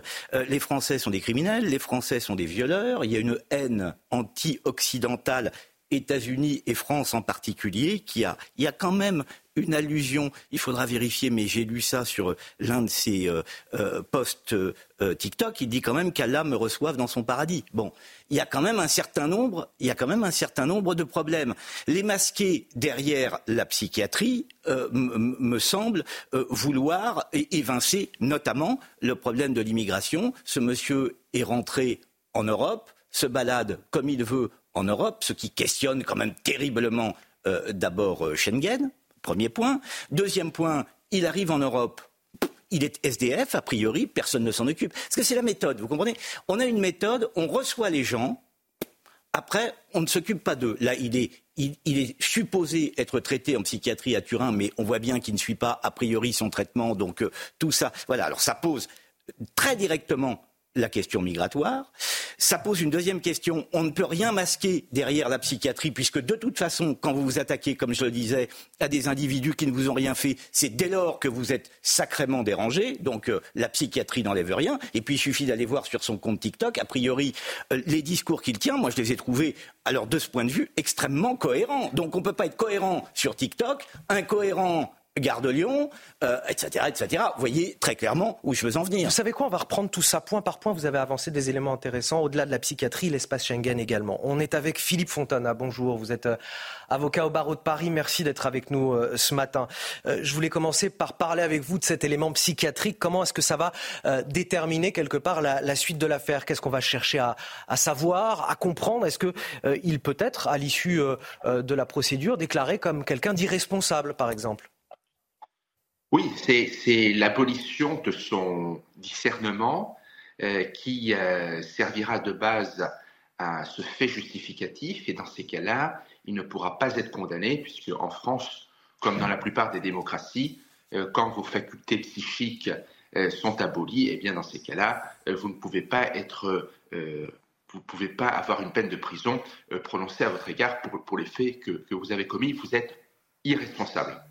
Mais ça veut dire qu'il va avoir une série d'entretiens avec des psychiatres pour essayer de déterminer si au moment euh, de son passage à, l'acte, il y avait une forme d'abolition du discernement. C'est comme ça que ça va se passer pour la suite? Voilà, abolition ou altération. Abolition, vous ne pouvez pas être condamné. Altération, vous avez euh, une division schématiquement par deux de la peine. C'est toujours pareil. Les médecins interviennent à chaque moment de la procédure. Là, il avait été placé en, garde à vue pour que euh, la police judiciaire puisse rassembler les indices. Euh, ensuite, s'il avait été présenté à un juge d'instruction, il aurait suivi mécaniquement la voie procédurale. donc là, pour l'instant, il est aux mains des experts qui vont déterminer sa condition psychiatrique. Euh, Éric Zemmour, président de Reconquête, réagit. Il dit les étrangers extra-européens n'ont pas à se promener librement sur notre continent. Il faut suspendre Schengen. Euh, Philippe Fontana, déjà, euh, pour ceux qui, ne sauraient pas le, fonctionnement, comment, comment ça marche, Schengen? Mais Schengen, son principe, c'est la libre circulation des Européens dans cet espace qui rassemble 22 États membres de l'Union européenne, plus quatre autres, par exemple la Suisse. Mais c'est vrai que ce système peut sembler euh, perverti, puisque à partir du moment où un État membre de cet espace Schengen délivre un visa à un ressortissant extra-européen, celui-ci peut se rendre non seulement dans l'État qui lui a délivré le visa, mais aussi dans tous les autres États. Et deuxièmement, là on se rapproche plus euh, de la situation euh, de ce Malien mis en cause. Si vous résidez légalement dans un pays membre de l'espace Schengen, dans ces cas-là, vous avez le droit, évidemment, euh, sous, certaines conditions euh, de durée, de pouvoir euh, circuler à votre tour librement dans l'espace Schengen. C'est-à-dire que, en fait, la, demande des extra-européens lorsqu'ils sollicitent un visa, c'est essayer de faire du benchmarking, c'est-à-dire de sélectionner leur ambassade qui va leur délivrer le visa. S'ils obtiennent un visa euh, auprès d'une ambassade espagnole, ils vont pouvoir euh, circuler librement, voire s'installer en France. Euh, peut-être que ce sera la France qui leur donnera le visa. Donc que ce soit un visa de tourisme où vous ne pouvez pas rester plus de trois mois dans l'Union européenne, ou que ce soit une résidence légale dans un pays de l'Union européenne, dans ces cas-là, vous avez ce principe de libre circulation. Et c'est vrai que la question se pose, pourquoi ne pourrait-on pas changer les règles du jeu et limiter la circulation dans le pays qui vous a accordé le visa ou dans le pays euh, qui vous a autorisé à séjourner euh, sur son territoire. Mais on n'y va pas, on va pas du tout dans ce sens, puisque vous savez que le Conseil d'État a rendu une décision très importante ce vendredi 2 février, qui aligne la, surveillance des contrôles des frontières pardon, intérieures euh, sur les normes européennes. Et oui, effectivement, et on en a parlé d'ailleurs euh, hier dans cette euh, émission. Arthur de Vatrigan, est-ce qu'il faut réformer euh, Schengen justement pour peut-être, comme le dit Philippe Fontana, limiter la circulation des, extra-européens au pays d'arrivée? Bah si on pouvait, c'est pas que Schengen qu'il faut réformer, c'est l'Europe entièrement. Mais encore une fois, on a un code de frontière Schengen qui permet, pour des cas exceptionnels de troubles et de troubles à l'ordre public de pouvoir rétablir des frontières intérieures. Le souci, c'est que des, des, associations immigrationnistes ont demandé au Conseil d'État de vérifier la validité. Le Conseil d'État s'est appuyé sur une décision de la Cour de justice de l'Union européenne du 21 septembre 2023 qui a expliqué cette chose absurde qu'il fallait laisser la possibilité à la personne en situation illégale sur un territoire de repartir de lui-même tout seul. Ça s'appelle une, réparation prédictive d'un délit. Euh, par exemple, si on reprend des affaires, si on parle, rappelez-vous ces affaires de Mathéo et de Kevin qui, pour 10 euros, euh, tabassent une grand-mère, ben on lui dit on va pas l'arrêter parce qu'on va lui laisser la possibilité de réparer le délit, de la raccompagner à l'hôpital, lui offrir des fleurs. C'est la même logique, en fait, si vous voulez. Donc vous pouvez réformer ça à partir du moment où les juges européens vont dire non, c'est pas comme ça que ça se passe, et que le Conseil d'État ou que le Conseil concite va évidemment s'appuyer sur cette décision, ça va être très compliqué. Merci euh, Philippe Fontana, euh, avocat au, barreau de Paris, d'avoir accepté notre invitation ce matin sur, euh, CNews. au même moment de, l'attaque de Gare de Lyon hier, un individu fiché S a été interpellé cette fois à Lyon. Sofiane K, 28 ans, qui menaçait des passants avec un couteau de 20 cm. Il était suivi dans un établissement psychiatrique lyonnais, avait arrêté son traitement. Les forces de l'ordre sont parvenues à arrêter l'individu avant qu'il ne passe à l'acte. Aucune victime n'est à déplorer. Dans le reste de l'actualité, notre sondage CSA pour CNews, Europe 1 et le JDD. Pensez-vous que les agriculteurs ont perdu ou gagné le bras de fer euh, avec le gouvernement? 37% des Français interrogés pensent qu'ils l'ont gagné. Un peu plus d'un tiers également, 34% pensent qu'ils l'ont perdu, 29% des sondés ne se prononcent pas. Un avis très divisé alors que les agriculteurs ont mis fin au blocage vendredi après avoir obtenu euh, plusieurs mesures constituant une enveloppe de 400 millions d'euros. Vincent Roy, ils l'ont gagné ou perdu ce bras de fer? Ah, je ne sais pas.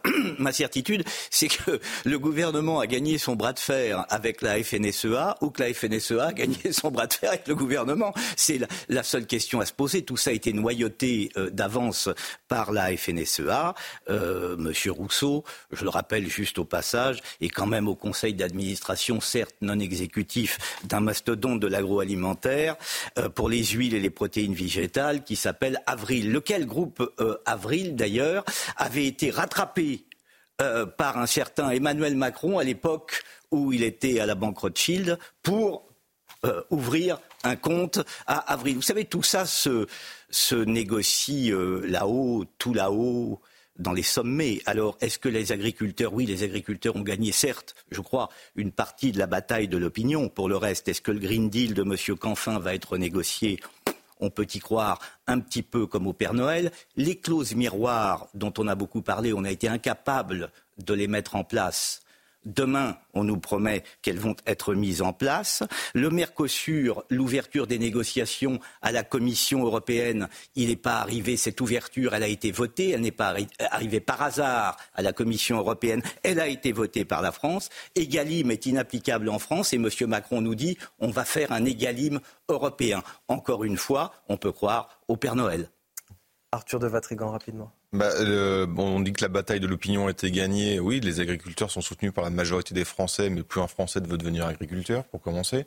Donc un soutien, mais si on veut pas l'être, c'est compliqué. Ensuite, je rappelle qu'à défaut d'attendre quelque chose du gouvernement, le patriotisme agricole est à portée de carte bleue tout le monde peut faire un acte patriotique en achetant des produits de saison, en achetant directement à l'agriculture ou, pas, ou passer par des primaires. Là aussi, il faut veiller à pas culpabiliser les Français parce qu'on sait à quel point, en termes de pouvoir d'achat, ça peut être oui, compliqué mais parce que Ça, c'est une question en termes de pouvoir d'achat parce que, pardon, mais un iPhone, ça coûte plus cher qu'une tomate française. Euh, le problème, c'est qu'on a été habitué à une surconsommation et de consommation de choses qui sont globalement inutiles et qu'on compense par d'une surconsommation de produits de malbouffe. C'est ça la réalité, encouragée évidemment par les industriels et les grandes surfaces. Donc le soutien, on pourrait le faire vraiment et pas que dans les sondages. Ensuite, le problème, c'est que crise agriculture, crise des gilets jaunes, crise identitaire, crise sociale, bref, la, révolution promise par Macron arrive, mais pas dans le bon sens. Ce qu'il faut comprendre, que toutes ces crises, qu'est-ce que c'est? C'est un appel à non pas à se séparer des élites, mais à demander à ce que les élites fassent le boulet d'élite, c'est-à-dire travailler pour l'intérêt général de la France. Toutes les crises demandent la même chose. C'est ça qu'on demande. Or, euh, Emmanuel Macron comme Gabriel Attal passent leur temps à demander l'avis à l'Europe, passent son temps à parler d'Europe, de, souveraineté européenne. Là, dit, parce qu'ils ont eu peur avec les tracteurs, le Mercosur, on s'arrête, mais on sait très bien que ça va reprendre. Et que de toute façon, le seul intérêt général, le seul bien commun qui existe en Europe, c'est celui de l'Allemagne, qui va toujours à l'encontre des Français. Donc le problème ne sera pas résolu loin là. Oui, j'ajoute que nous sommes, pardon, juste une seconde, j'ajoute que nous sommes en, état de, enfin, je parle de l'exécutif, en état d'hypopouvoir. C'est-à-dire que quand on veut prendre une décision, on prend son téléphone et on appelle Madame van der Leyen pour lui demander Dites-moi, euh, jeune femme, on peut faire ça, on ne peut pas faire ça. Voilà exactement où nous en sommes. 8h16 sur CNews. Le rappel de l'actualité, Marine Sabourin.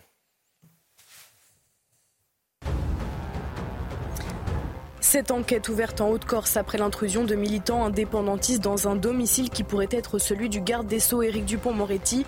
Sur X, le mouvement Coréen Fronté revendique l'opération expliquant vouloir dénoncer les mécanismes répressifs en Corse. L'identité du propriétaire n'a pas été confirmée à l'heure actuelle. Xavier Bertrand, candidat à l'élection présidentielle de 2027, annonce faite dans un entretien publié dans le journal Ouest France. Voici les mots de l'actuel président des Hauts-de-France. Je n'ai pas changé d'ambition et j'ai appris de mes erreurs. Beaucoup aujourd'hui pensent que 2027 sera le tour de Marine Le Pen. Pas moi. Cette escalade de tensions au Proche-Orient, les États-Unis et le Royaume-Uni annoncent avoir bombardé des dizaines de cibles au Yémen hier, une réponse aux attaques répétées menées par les rebelles outils contre des navires ces dernières semaines. 33 cibles de rebelles ont été touchées, parmi lesquelles des radars ou des systèmes de défense aérienne. Tu casses, tu répares, ce sont les mots adressés euh, par Gabriel Attal aux, jeunes délinquants. Le Premier ministre a annoncé mardi lors de son discours de politique générale la création de travaux d'intérêt éducatif pour les moins de 16 ans. Une réponse aux émeutiers de juin dernier, bien souvent mineurs. Mais depuis l'annonce, c'est le grand flou. Les professionnels de justice n'ont eu aucune information à ce sujet, ni les forces de l'ordre. Alors, à quoi faut-il s'attendre? On fait le point avec Michael Dos Santos. Des sanctions c'est avec des mots forts que Gabriel Attal a annoncé mardi le travail d'intérêt éducatif. Tu casses, tu répares, tu salis, tu nettoies, tu défies l'autorité, on t'apprend à la respecter. Destinée aux mineurs âgés entre 13 et 15 ans, cette mesure sociale vise à aider les parents dépassés Le TIE pourrait être composé d'un suivi éducatif, de formation, d'une sensibilisation aux questions de justice, de civisme et de laïcité.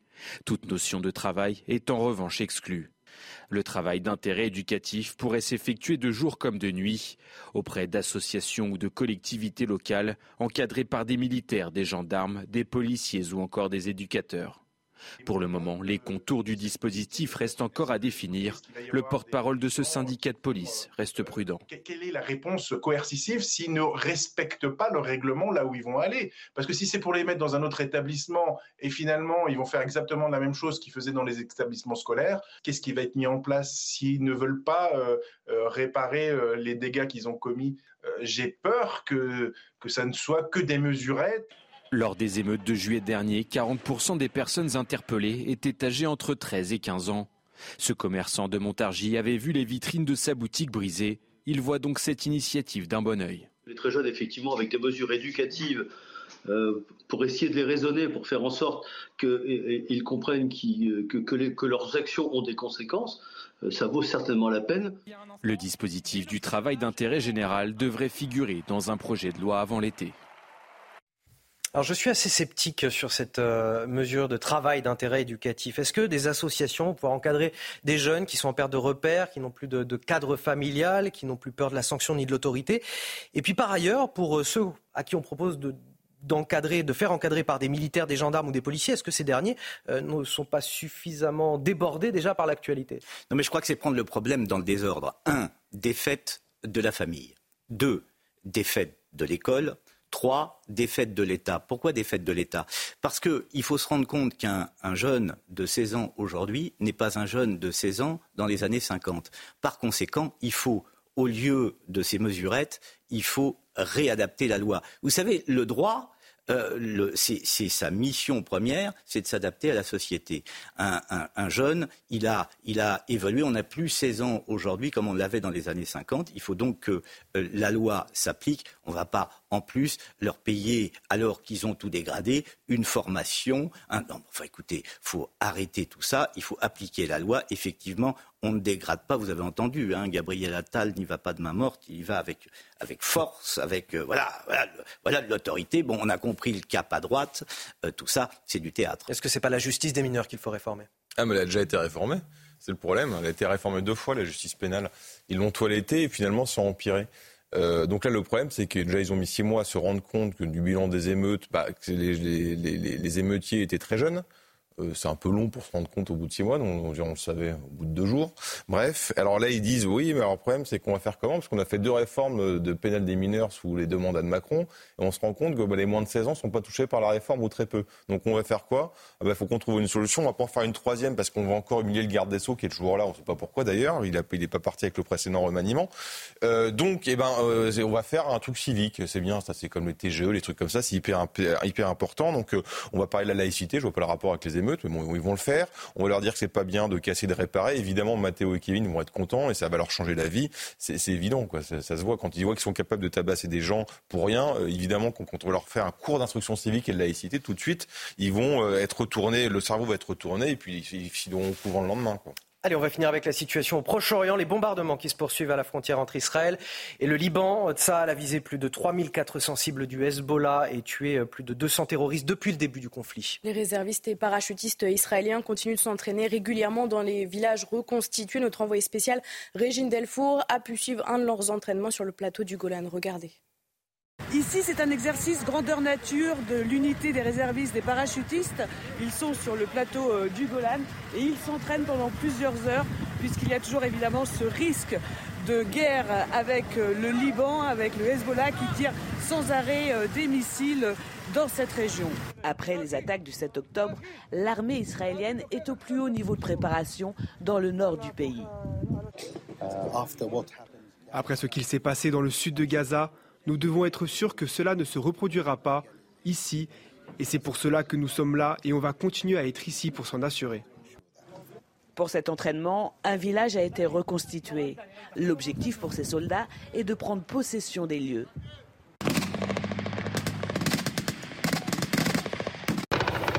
Dans cet exercice grandeur nature, il y a eu d'abord un entraînement pour aller prendre un village arabe où il y avait des terroristes à l'intérieur. Et maintenant, ce sont des moments d'exercice de tir, notamment avec des tanks. Mais il y a aussi les mitrailleuses lourdes qui sont ici. Après plus de 6 heures sur le plateau du Golan, les soldats rentrent à la base militaire. Ces réservistes s'entraînent habituellement une fois par an. Mais depuis le début du conflit, les exercices se multiplient, avec un seul but, être prêt en cas de guerre avec le Hezbollah. On marque une courte pause dans un instant. On vous emmène dans l'ancienne ZAD de Notre-Dame-des-Landes. Six ans après l'abandon du projet d'aéroport, la zone connaît de nouvelles tensions. À tout de suite. La matinale week-end, dernière ligne droite, toujours avec euh, Marine Sabourin qui m'accompagne, Arthur de Vatrigan et Vincent Roy pour commenter l'actualité. Voici les titres de votre journal de 8h30. À la une, on vous emmène ce matin dans l'ancienne ZAD de Notre-Dame-des-Landes en Loire-Atlantique. Six ans après l'abandon du projet d'aéroport, la zone connaît de nouvelles tensions. Raccordements sauvages, champs de cannabis, les installations illégales se multiplient et inquiètent les élus locaux. Les images dès le début de ce journal. Sa saleté, ses embouteillages sans fin, l'insécurité, des mots qui nuisent à la dimension culturelle de la capitale. Ce sont les mots de Rachida Dati, la ministre de la Culture, qui est ce matin à la une du JDD. On vous parle de cette interview dans un instant. L'éducation par l'exemple. En Seine-et-Marne, une petite commune a décidé de lutter contre l'addiction aux écrans en interdisant le téléphone quasiment partout, dans les commerces, les espaces publics et surtout devant les écoles. Nous nous sommes rendus sur place. On commence avec ces nouvelles tensions à Notre-Dame-des-Landes en Loire-Atlantique. Six ans après l'abandon du projet d'aéroport, les élus locaux tirent la sonnette d'alarme. Les installations illégales se sont multipliées ces trois dernières années. Des dizaines de nouveaux euh, zadistes s'opposent aux anciens devenus euh, des paysans. Michael Chailloux s'est rendu sur place pour CNews. Regardez. Dix ans après l'enterrement en grande pompe du projet d'aéroport à Notre-Dame-des-Landes, l'ex-ZAD n'a pas retrouvé son calme. Depuis 18 mois, entre 150 et 200 nouveaux zadistes sont arrivés, construisant illégalement toutes sortes d'habitats. C'est le constat des maires de deux communes qui tirent la sonnette d'alarme. L'installation des zadistes de 2018, ça, ça pose pas de problème. L'échec vient du fait qu'on laisse des gens venir de l'extérieur sans projet qui font des, des, constructions illégales et personne ne dit quelque chose sur ces constructions illégales. Donc il est, il est grand temps d'obtenir un titre euh, judiciaire pour pouvoir euh, les déloger. Caravanes, yourtes, cabanes en bois en tout genre ont fleuri ces derniers mois de façon anarchique sur la zone. Pour les élus, le plus gros problème, ce sont les tensions entre ces nouveaux zadistes et les anciens devenus paysans rentrés dans le rang à l'abandon du projet d'aéroport. J'ai reçu récemment un agriculteur. Lorsqu'il cultive son champ de chanvre, il est régulièrement intimidé par les nouveaux zadistes euh, parce qu'en fait le chanvre euh, pollinise les champs de cannabis et altère leur, euh, leur qualité. Donc c'est une aberration. Sur la trentaine d'agriculteurs zadistes historiques, deux ont déjà cédé aux pressions et quitté les lieux. Les élus locaux dénoncent la politique de l'autruche de l'État. Voilà pour cette zone que l'on voulait préserver pour les agriculteurs, justement. Ah, écoutez, je, mais vous savez, depuis le début, je ne comprends rien mais rien euh, à, cette ZAD. Euh, ce que j'ai compris, c'est que le principe de la ZAD, c'est que vous venez, vous vous installez sur un champ qui n'est pas à vous, et vous occupez les lieux. Et ça doit s'appeler, grosso modo, la République. Donc, je ne comprends rien. Maintenant, on m'explique qu'il y a des gens qui cultivent, qui ont des champs, on ne sait pas si c'est légal, pas légal, bah, ils cultivent du champ, enfin, je veux dire, si la possession du champ est légale ou illégale, ils cultivent du chanvre. Et ils sont ennuyés parce qu'il y a des nouveaux parfaitement illégaux qui cultivent du cannabis. Je comprends toujours rien. Je pensais qu'il était interdit dans ce pays de cultiver du cannabis. Donc je ne suis pas, euh, si vous voulez. Alors c'est effectivement interdit. Hein, non, mais je, ne suis pas, le bon, je ne suis pas le bon invité sur cette question, car je ne comprends rien à la manière qu'a l'État et par conséquent la République de fonctionner avec tous ces gens. Donc je ne suis pas le bon invité sur cette ah, question. Ah, un mot à ajouter, Arthur de Vatrigan? Non, non, je crois que vous avez tout résumé. On est dans l'impuissance de l'État et l'absurdité des règles. Et surtout, encore une fois, on est dans une égalité des traitements euh, quand on voit comment les agriculteurs ont euh, été, par exemple, réprimés, il y en a qui ont fini en garde à vue. Bah, une petite garde à vue pour des gens qui s'installent sur des champs qui ne leur appartiennent pas et qui font pousser des produits euh, illicites, ça peut se faire aussi. Mais non, ils ne le font pas. Le chômage préoccupe de moins en moins les Français. C'est le résultat d'une étude OpinionWay pour le Parisien aujourd'hui en France, en tête des sujets les plus importants à, à traiter selon le pouvoir d'achat à 57% suivi de la santé à 38%, juste devant l'immigration et la sécurité, toutes les deux à 33%. En cinquième position, on retrouve l'éducation et la jeunesse à 23%.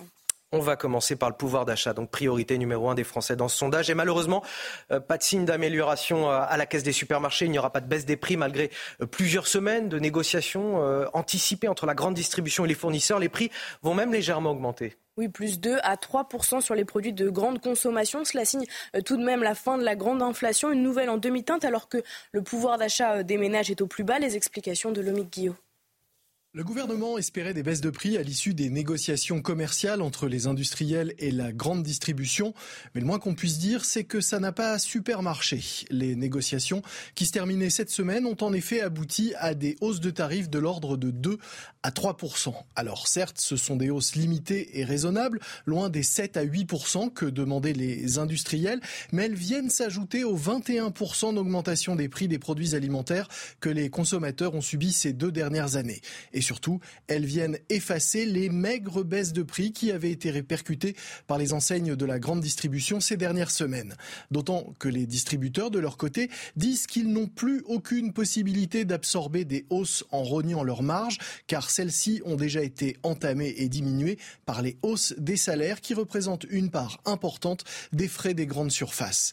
Il n'est pas non plus question de rogner sur les prix des matières premières, encadrés par la loi Egalim que le gouvernement entend désormais faire respecter pour garantir un revenu décent aux agriculteurs. Maigre consolation, on annonce quand même quelques prix en baisse dans les rayons, notamment sur les produits à base de céréales comme les pâtes et les gâteaux, ou encore sur l'huile d'olive. Pas sûr que cela suffise à redonner le sourire aux consommateurs et à leur redonner du pouvoir d'achat. On espère que ces euh, hausses seront euh, véritablement justifiées par euh, une meilleure rémunération des agriculteurs, parce que là, les consommateurs n'y trouvent toujours pas leur compte, Arthur de Vatrigan. C'est beau de, rêver, Anthony, mais je pense que ça n'arrivera pas. Le problème, c'est que la grande distribution parle toujours au nom des consommateurs et pour final euh, faire plus de marge et se gaver sur le dos des autres. C'est toujours le principe. au bout d'un moment, je me demande à quoi sert finalement une grande surface, par exemple. La grande surface, déjà, bon, euh, d'un point de vue architectural, c'est très laid. Ça a fait euh, déserter toute l'activité des centres-villes parce que tout se réunit en périphérie des villes ou des villages où vous concentrez tous les commerces. Donc, vous avez vidé les centres-villes et donc toute relation sociale. Et en plus, au nom de, du, du consommateur, vous, vous les gavez de malbouffe sur le dos des agriculteurs et vous les surhabituer à une surconsommation. Donc au final, je me commence vraiment à me poser de la question de l'utilité des grandes surfaces. La santé, euh, deuxième sujet de préoccupation des Français. On vous parle souvent des services d'urgence complètement saturés, du manque de moyens, des déserts médicaux. Et il y a aussi peut-être une part du problème qui peut être euh, réglée en changeant le comportement des Français. C'est ce que veut essayer de faire Gabriel Attal avec euh, cette fameuse taxe lapin qu'il a proposée ce mardi lors de cette prise de parole, son discours de politique générale. Marine, de quoi s'agit-il? Eh bien, C'est une taxe pour pénaliser financièrement les patients qui ne se présentent pas à leur rendez-vous. Pour rappel, chaque année, il y a 27 millions de consultations euh. Une question subsiste désormais. Comment appliquer cette taxe On fait le point avec euh, Godéric Bay et Mathilde Ibanez. Ceux qui posent des lapins seront taxés. Voilà ce qu'a proposé le Premier ministre lors de son discours de politique générale. Quand on a rendez-vous chez le médecin et qu'on ne vient pas sans prévenir, on paie. Chaque année, 27 millions de consultations sont perdues de cette façon, ce qui représente entre 6 et 10 des rendez-vous. Un chiffre qui handicape tout le système médical. Ça représente quasiment euh, l'activité de un mois euh, des médecins généralistes et des médecins spécialistes euh, de ce pays. Et il serait temps que les Français le réalisent dans cette période de désertification galopante. Ce phénomène est multiplié avec les télécommunications et les sites de rendez-vous en ligne. Gabriel Attal n'a pas encore évoqué les mesures qu'il compte mettre en place. L'une d'elles pourrait être de minorer le remboursement du rendez-vous annulé de 10 euros. La taxe serait ensuite partagée entre le professionnel de santé et l'assurance maladie. Mais certains médecins ont déjà une méthode efficace. Pour nous, il y a un moyen très simple de les sanctionner.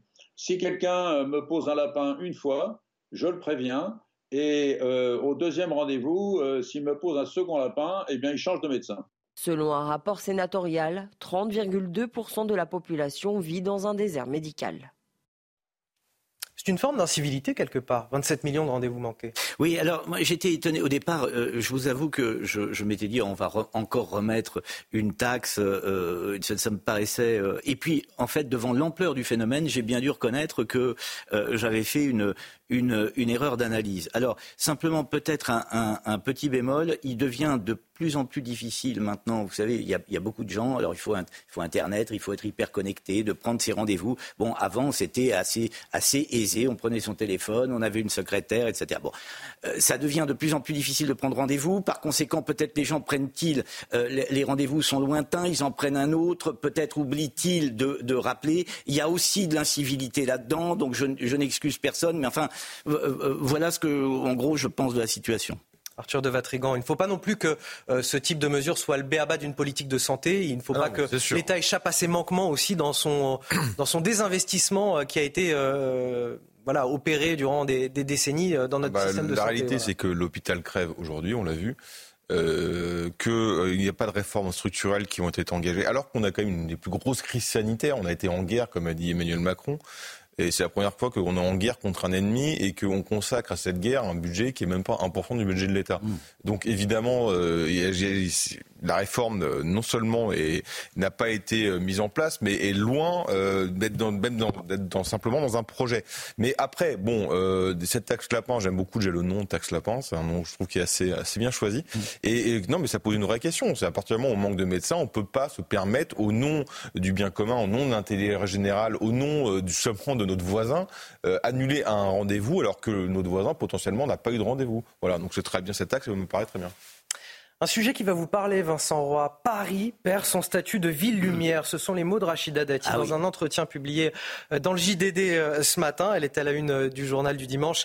L'actuel ministre de la Culture qui regrette la saleté de la capitale, ses embouteillages sans fin, l'insécurité qui nuisent à sa dimension culturelle. Paris, c'est un patrimoine, dit-elle, une architecture, des arbres, des fontaines Wallace, une tradition du mobilier urbain. C'est un bien culturel qui appartient à tous, que nul ne peut laisser se dégrader. La culture est Paris, c'est indissociable. Ah, alors écoutez, j'ai lu ces lignes euh, tout à l'heure avant de, de, de, venir sur votre plateau et j'ai dit, ouf, enfin quelqu'un qui a pris la mesure. Euh, il s'avère que je voyage beaucoup, et notamment en Europe, que je vais voir un peu comment ça se passe ailleurs. Oui, le métro parisien est dégueulasse. Oui, les rues sont dégueulasses. C'est plus du tout la ville lumière. Il n'y a plus de lumière d'ailleurs. C'est plus, c'est une ville qui n'est plus éclairée comme elle devrait l'être, mis à part la Tour Eiffel évidemment. Mais pour le reste, c'est, absolument plus. Paris a perdu de son éclat, mais de manière brillante, si j'ose dire. Ça saute aux yeux. Il suffit de se déplacer dans Paris. Au-delà de la saleté, on voit que Paris a perdu tout éclat. Et j'en suis euh, euh, totalement, euh, euh, je, je suis pas content de la situation. Et quand j'ai lu ça, je me suis dit oui, voilà quelqu'un qui pose sur Paris un vrai diagnostic. Et, il, y a, très longtemps que je n'ai pas entendu euh, quelque chose de cette nature, c'est-à-dire une telle lucidité. J'ai connu Paris, je connais Paris depuis, depuis très longtemps. C'est une ville qui, a, architecturalement, est absolument superbe, mais j'ai le sentiment qu'on ne met plus rien en valeur, que, que voilà. Et Paris a perdu de son éclat, et par conséquent, et par conséquent de son rayonnement. Rachida Dati qui revient également sur le service public de l'audiovisuel auquel elle est très attachée. Voici ses propos. La liberté de l'information doit être préservée. Le service public a aussi une mission d'éducation à la citoyenneté. Il suppose de donner à toutes les opinions, à toutes les opinions, celles qui font la diversité de la France, leur juste place. On le rappelle, un service public de l'audiovisuel qui coûte plus de 4 milliards d'euros par an euh, aux Français. Oui, c'est avec notre argent, oui, en voilà. C'est avec voilà. notre argent quant à la pluralité des opinions sur le service public. Alors là, vraiment, encore une fois, j'utilisais cette, cette, expression tout à l'heure, mais on peut croire au Père Noël. Bon, j'en dis pas plus. Euh, cette interview, elle est retrouvée dans les colonnes du JDD euh, ce matin. Rachida Dati, ministre de la Culture, à la une du journal du dimanche. Interdire l'usage du téléphone dans les commerces, les espaces publics et surtout devant les écoles. C'est l'idée d'une petite commune de 2000 âmes. C'est Seine-Port, en, Seine-et-Marne. La municipalité souhaite lutter contre la surexposition des jeunes aux écrans. L'objectif n'est pas de sanctionner, mais de sensibiliser les parents. Résultat, 54% des habitants se sont prononcés pour lors d'un vote organisé hier. Reportage de Sacha Robin et Clotilde Paillet. C'est après une réflexion collective entre maires et citoyens que les habitants de Seine-Port ont voté par référendum sur la restriction des portables devant les écoles. Nous voulons aider les enfants, leur proposer d'autres formes d'activités qui les éloignent des écrans, qui leur permettent de sortir, de faire du sport, d'aller chanter, d'aller faire euh, des bêtises comme tous les enfants le font, au lieu de rester dans leur chambre devant, devant un écran. Un arrêté qui fonctionnerait grâce à la bonne volonté collective des citoyens de la commune. On n'a pas besoin de sanctionner. Moi, je crois beaucoup plus à l'engagement personnel. Et ça, ils sauront que c'est interdit dans la commune et ça suffira largement sans qu'on ait besoin d'en rajouter beaucoup. Pour certains électeurs de Seine-Port, l'initiative du maire est une bonne chose. Déjà qu'il y ait cette élection, ça permet de, réveiller un peu les consciences par rapport à ça. Donc j'ai voté oui pour une charte. C'est une charte, hein, euh, puisque le droit s'applique, on ne peut pas interdire, euh, évidemment. D'autres sont mitigés sur la pertinence de cette charte. Je ne vois pas comment, dans une municipalité ou même euh, au niveau étatique, on peut limiter l'utilisation à l'extérieur. Après dépouillement, 54% des participants ont voté pour la charte contre 46%. Le maire publiera un arrêté dans les prochains jours pour mettre en œuvre le projet. 8h44 sur CNews, le rappel de l'actualité, Marine Sabourin. La mobilisation des agriculteurs se poursuit dans plusieurs pays d'Europe. C'est le cas en Italie où quelques 150 tracteurs se dirigent actuellement vers Rome. En Allemagne, plusieurs centaines d'agriculteurs ont bloqué partiellement l'accès à l'aéroport de Francfort hier. Les agriculteurs suisses ont quant à eux débuté leur première journée de manifestation en défilant hier à Genève. Une nouvelle manifestation organisée à Tel Aviv hier. Les familles d'otages exhortent le gouvernement à obtenir leur libération au plus vite. Le cortège s'est d'abord réuni sur la place principale de Tel Aviv avant de rejoindre le ministère israélien de la Défense. Pour rappel, 132 personnes sont toujours retenues par le Hamas dans la bande de Gaza. Et puis ce jour euh, historique en Irlande du Nord, Michelle O'Neill devient la première dirigeante nationaliste à prendre la tête du gouvernement de cette province. Âgée de 47 ans, elle salue une nouvelle ère et promet une assemblée pour tous. De son côté, le président américain Joe Biden salue le redémarrage des institutions en Irlande du Nord, évoquant un pas important pour l'avenir de la province. Les tensions toujours au Proche-Orient au lendemain de l'opération militaire en, Irak et en, Syrie. Les États-Unis ont mené de nouvelles frappes, mais cette fois au Yémen avec le Royaume-Uni. Ces frappes qui ont détruit des sites utilisés par les rebelles outils pour attaquer des navires commerciaux en mer Rouge. il s'agit là encore d'une réponse aux attaques menées par des milices soutenues par l'Iran. Les explications de notre correspondante aux États-Unis, Elisabeth Guedel. C'est la troisième fois en moins d'un mois que les Américains et les Britanniques mènent une opération conjointe contre les Hutus, ces militants euh, basés au Yémen, soutenus par l'Iran et qui perturbent depuis le mois de novembre le trafic du fret maritime mondial sur la mer Rouge. Ils attaquent des navires de marchandises pour, disent-ils, soutenir la cause des Palestiniens à Gaza. Et malgré les frappes du mois dernier, ils ont toujours la capacité de mener ces attaques. Donc les États-Unis et le Royaume-Uni, avec le soutien d'une petite coalition d'alliés, ont ont décidé de frapper fort. 13 sites ont été bombardés au nord du Yémen, hein, des euh, stocks d'armes cachés en profondeur dans les sous-sols, des lanceurs de missiles, des radars, des hélicoptères. Alors les États-Unis évitent toujours la confrontation directe avec l'Iran pour ne pas embraser euh, la région du Moyen-Orient, mais les frappes de ces deux derniers jours en Syrie, en Irak et hier au Yémen ressemblent bien, euh, souligne la presse américaine, à une escalade de la situation, d'autant que les outils promettent que les attaques vont continuer sur la mer Rouge jusqu'à l'accord d'un cessez-le-feu à Gaza. Et comme chaque dimanche, elle nous a rejoint sur ce plateau. C'est Sonia Mabrouk. Bonjour Sonia. Bonjour Anthony, bonjour à tous. Alors vous êtes à la tête du grand rendez-vous CNews Europe 1, Les Échos. Tout à l'heure, ce sera à 10h sur nos antennes. Euh, qui sera votre invité aujourd'hui? Eh bien aujourd'hui, c'est l'essayiste et philosophe Alain Finkielkraut. On va parler des sujets majeurs, on va parler de culture avec euh, à la une du journal de dimanche la nouvelle ministre de la Culture, Rachida Dati, qui détaille ses défis et ses ambitions, euh, nombreux et nombreuses. Et puis nous allons parler d'école, évidemment. C'est l'un des sujets majeurs pour euh, Alain Finkielkraut et nous intéresser, nous plonger même avec gourmandise dans son dernier essai paru chez Gallimard, Pêcheur de perles. Et il y en a beaucoup de perles dans, ce, dans cet ouvrage. Rendez-vous à 10h. Ce grand rendez-vous avec impatience tout à l'heure avec vous, Sonia Mabrouk, à 10h. Alain Finkielkraut qui sera votre invité. Et tout de suite, les sports pour finir.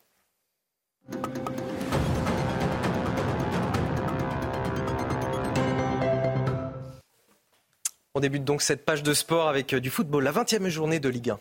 Oui, après un match euh, très engagé, Lens sort victorieux de son duel avec Nantes avec un but. Le seul point a été marqué par David Pereira d'Acosta au bout de la 48e minute de jeu. Son deuxième but personnel de la saison. Avec cette victoire, Lens enchaîne un deuxième succès de suite après sa victoire contre Toulouse la semaine dernière. De leur côté, les Nantais confirment, confirment leur mauvaise passe. Et Marine, il y avait aussi du rugby hier, le Stade français qui devient le nouveau leader du top 14. Oui, les Parisiens ont dû s'employer pour arracher euh, la victoire face à Oyonnax, dominer une grande partie du premier acte. Les joueurs de Laurent Labitte ont su réduire l'écart avant la pause, avant de reprendre l'avantage définitivement grâce à Jérémy Ward et au pied de Zach Henry. Score final 23-19. Le Stade français euh, prend la tête du championnat. Oyonnax reste avant-dernier.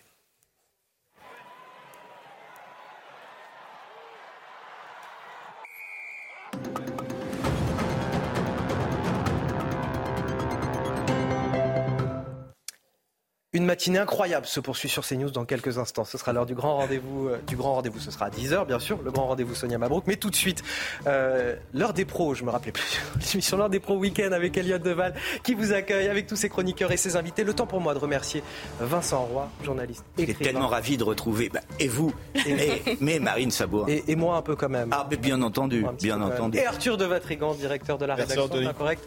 Merci à vous. Je vous souhaite un très bon dimanche à tous et à la semaine prochaine sur CNews.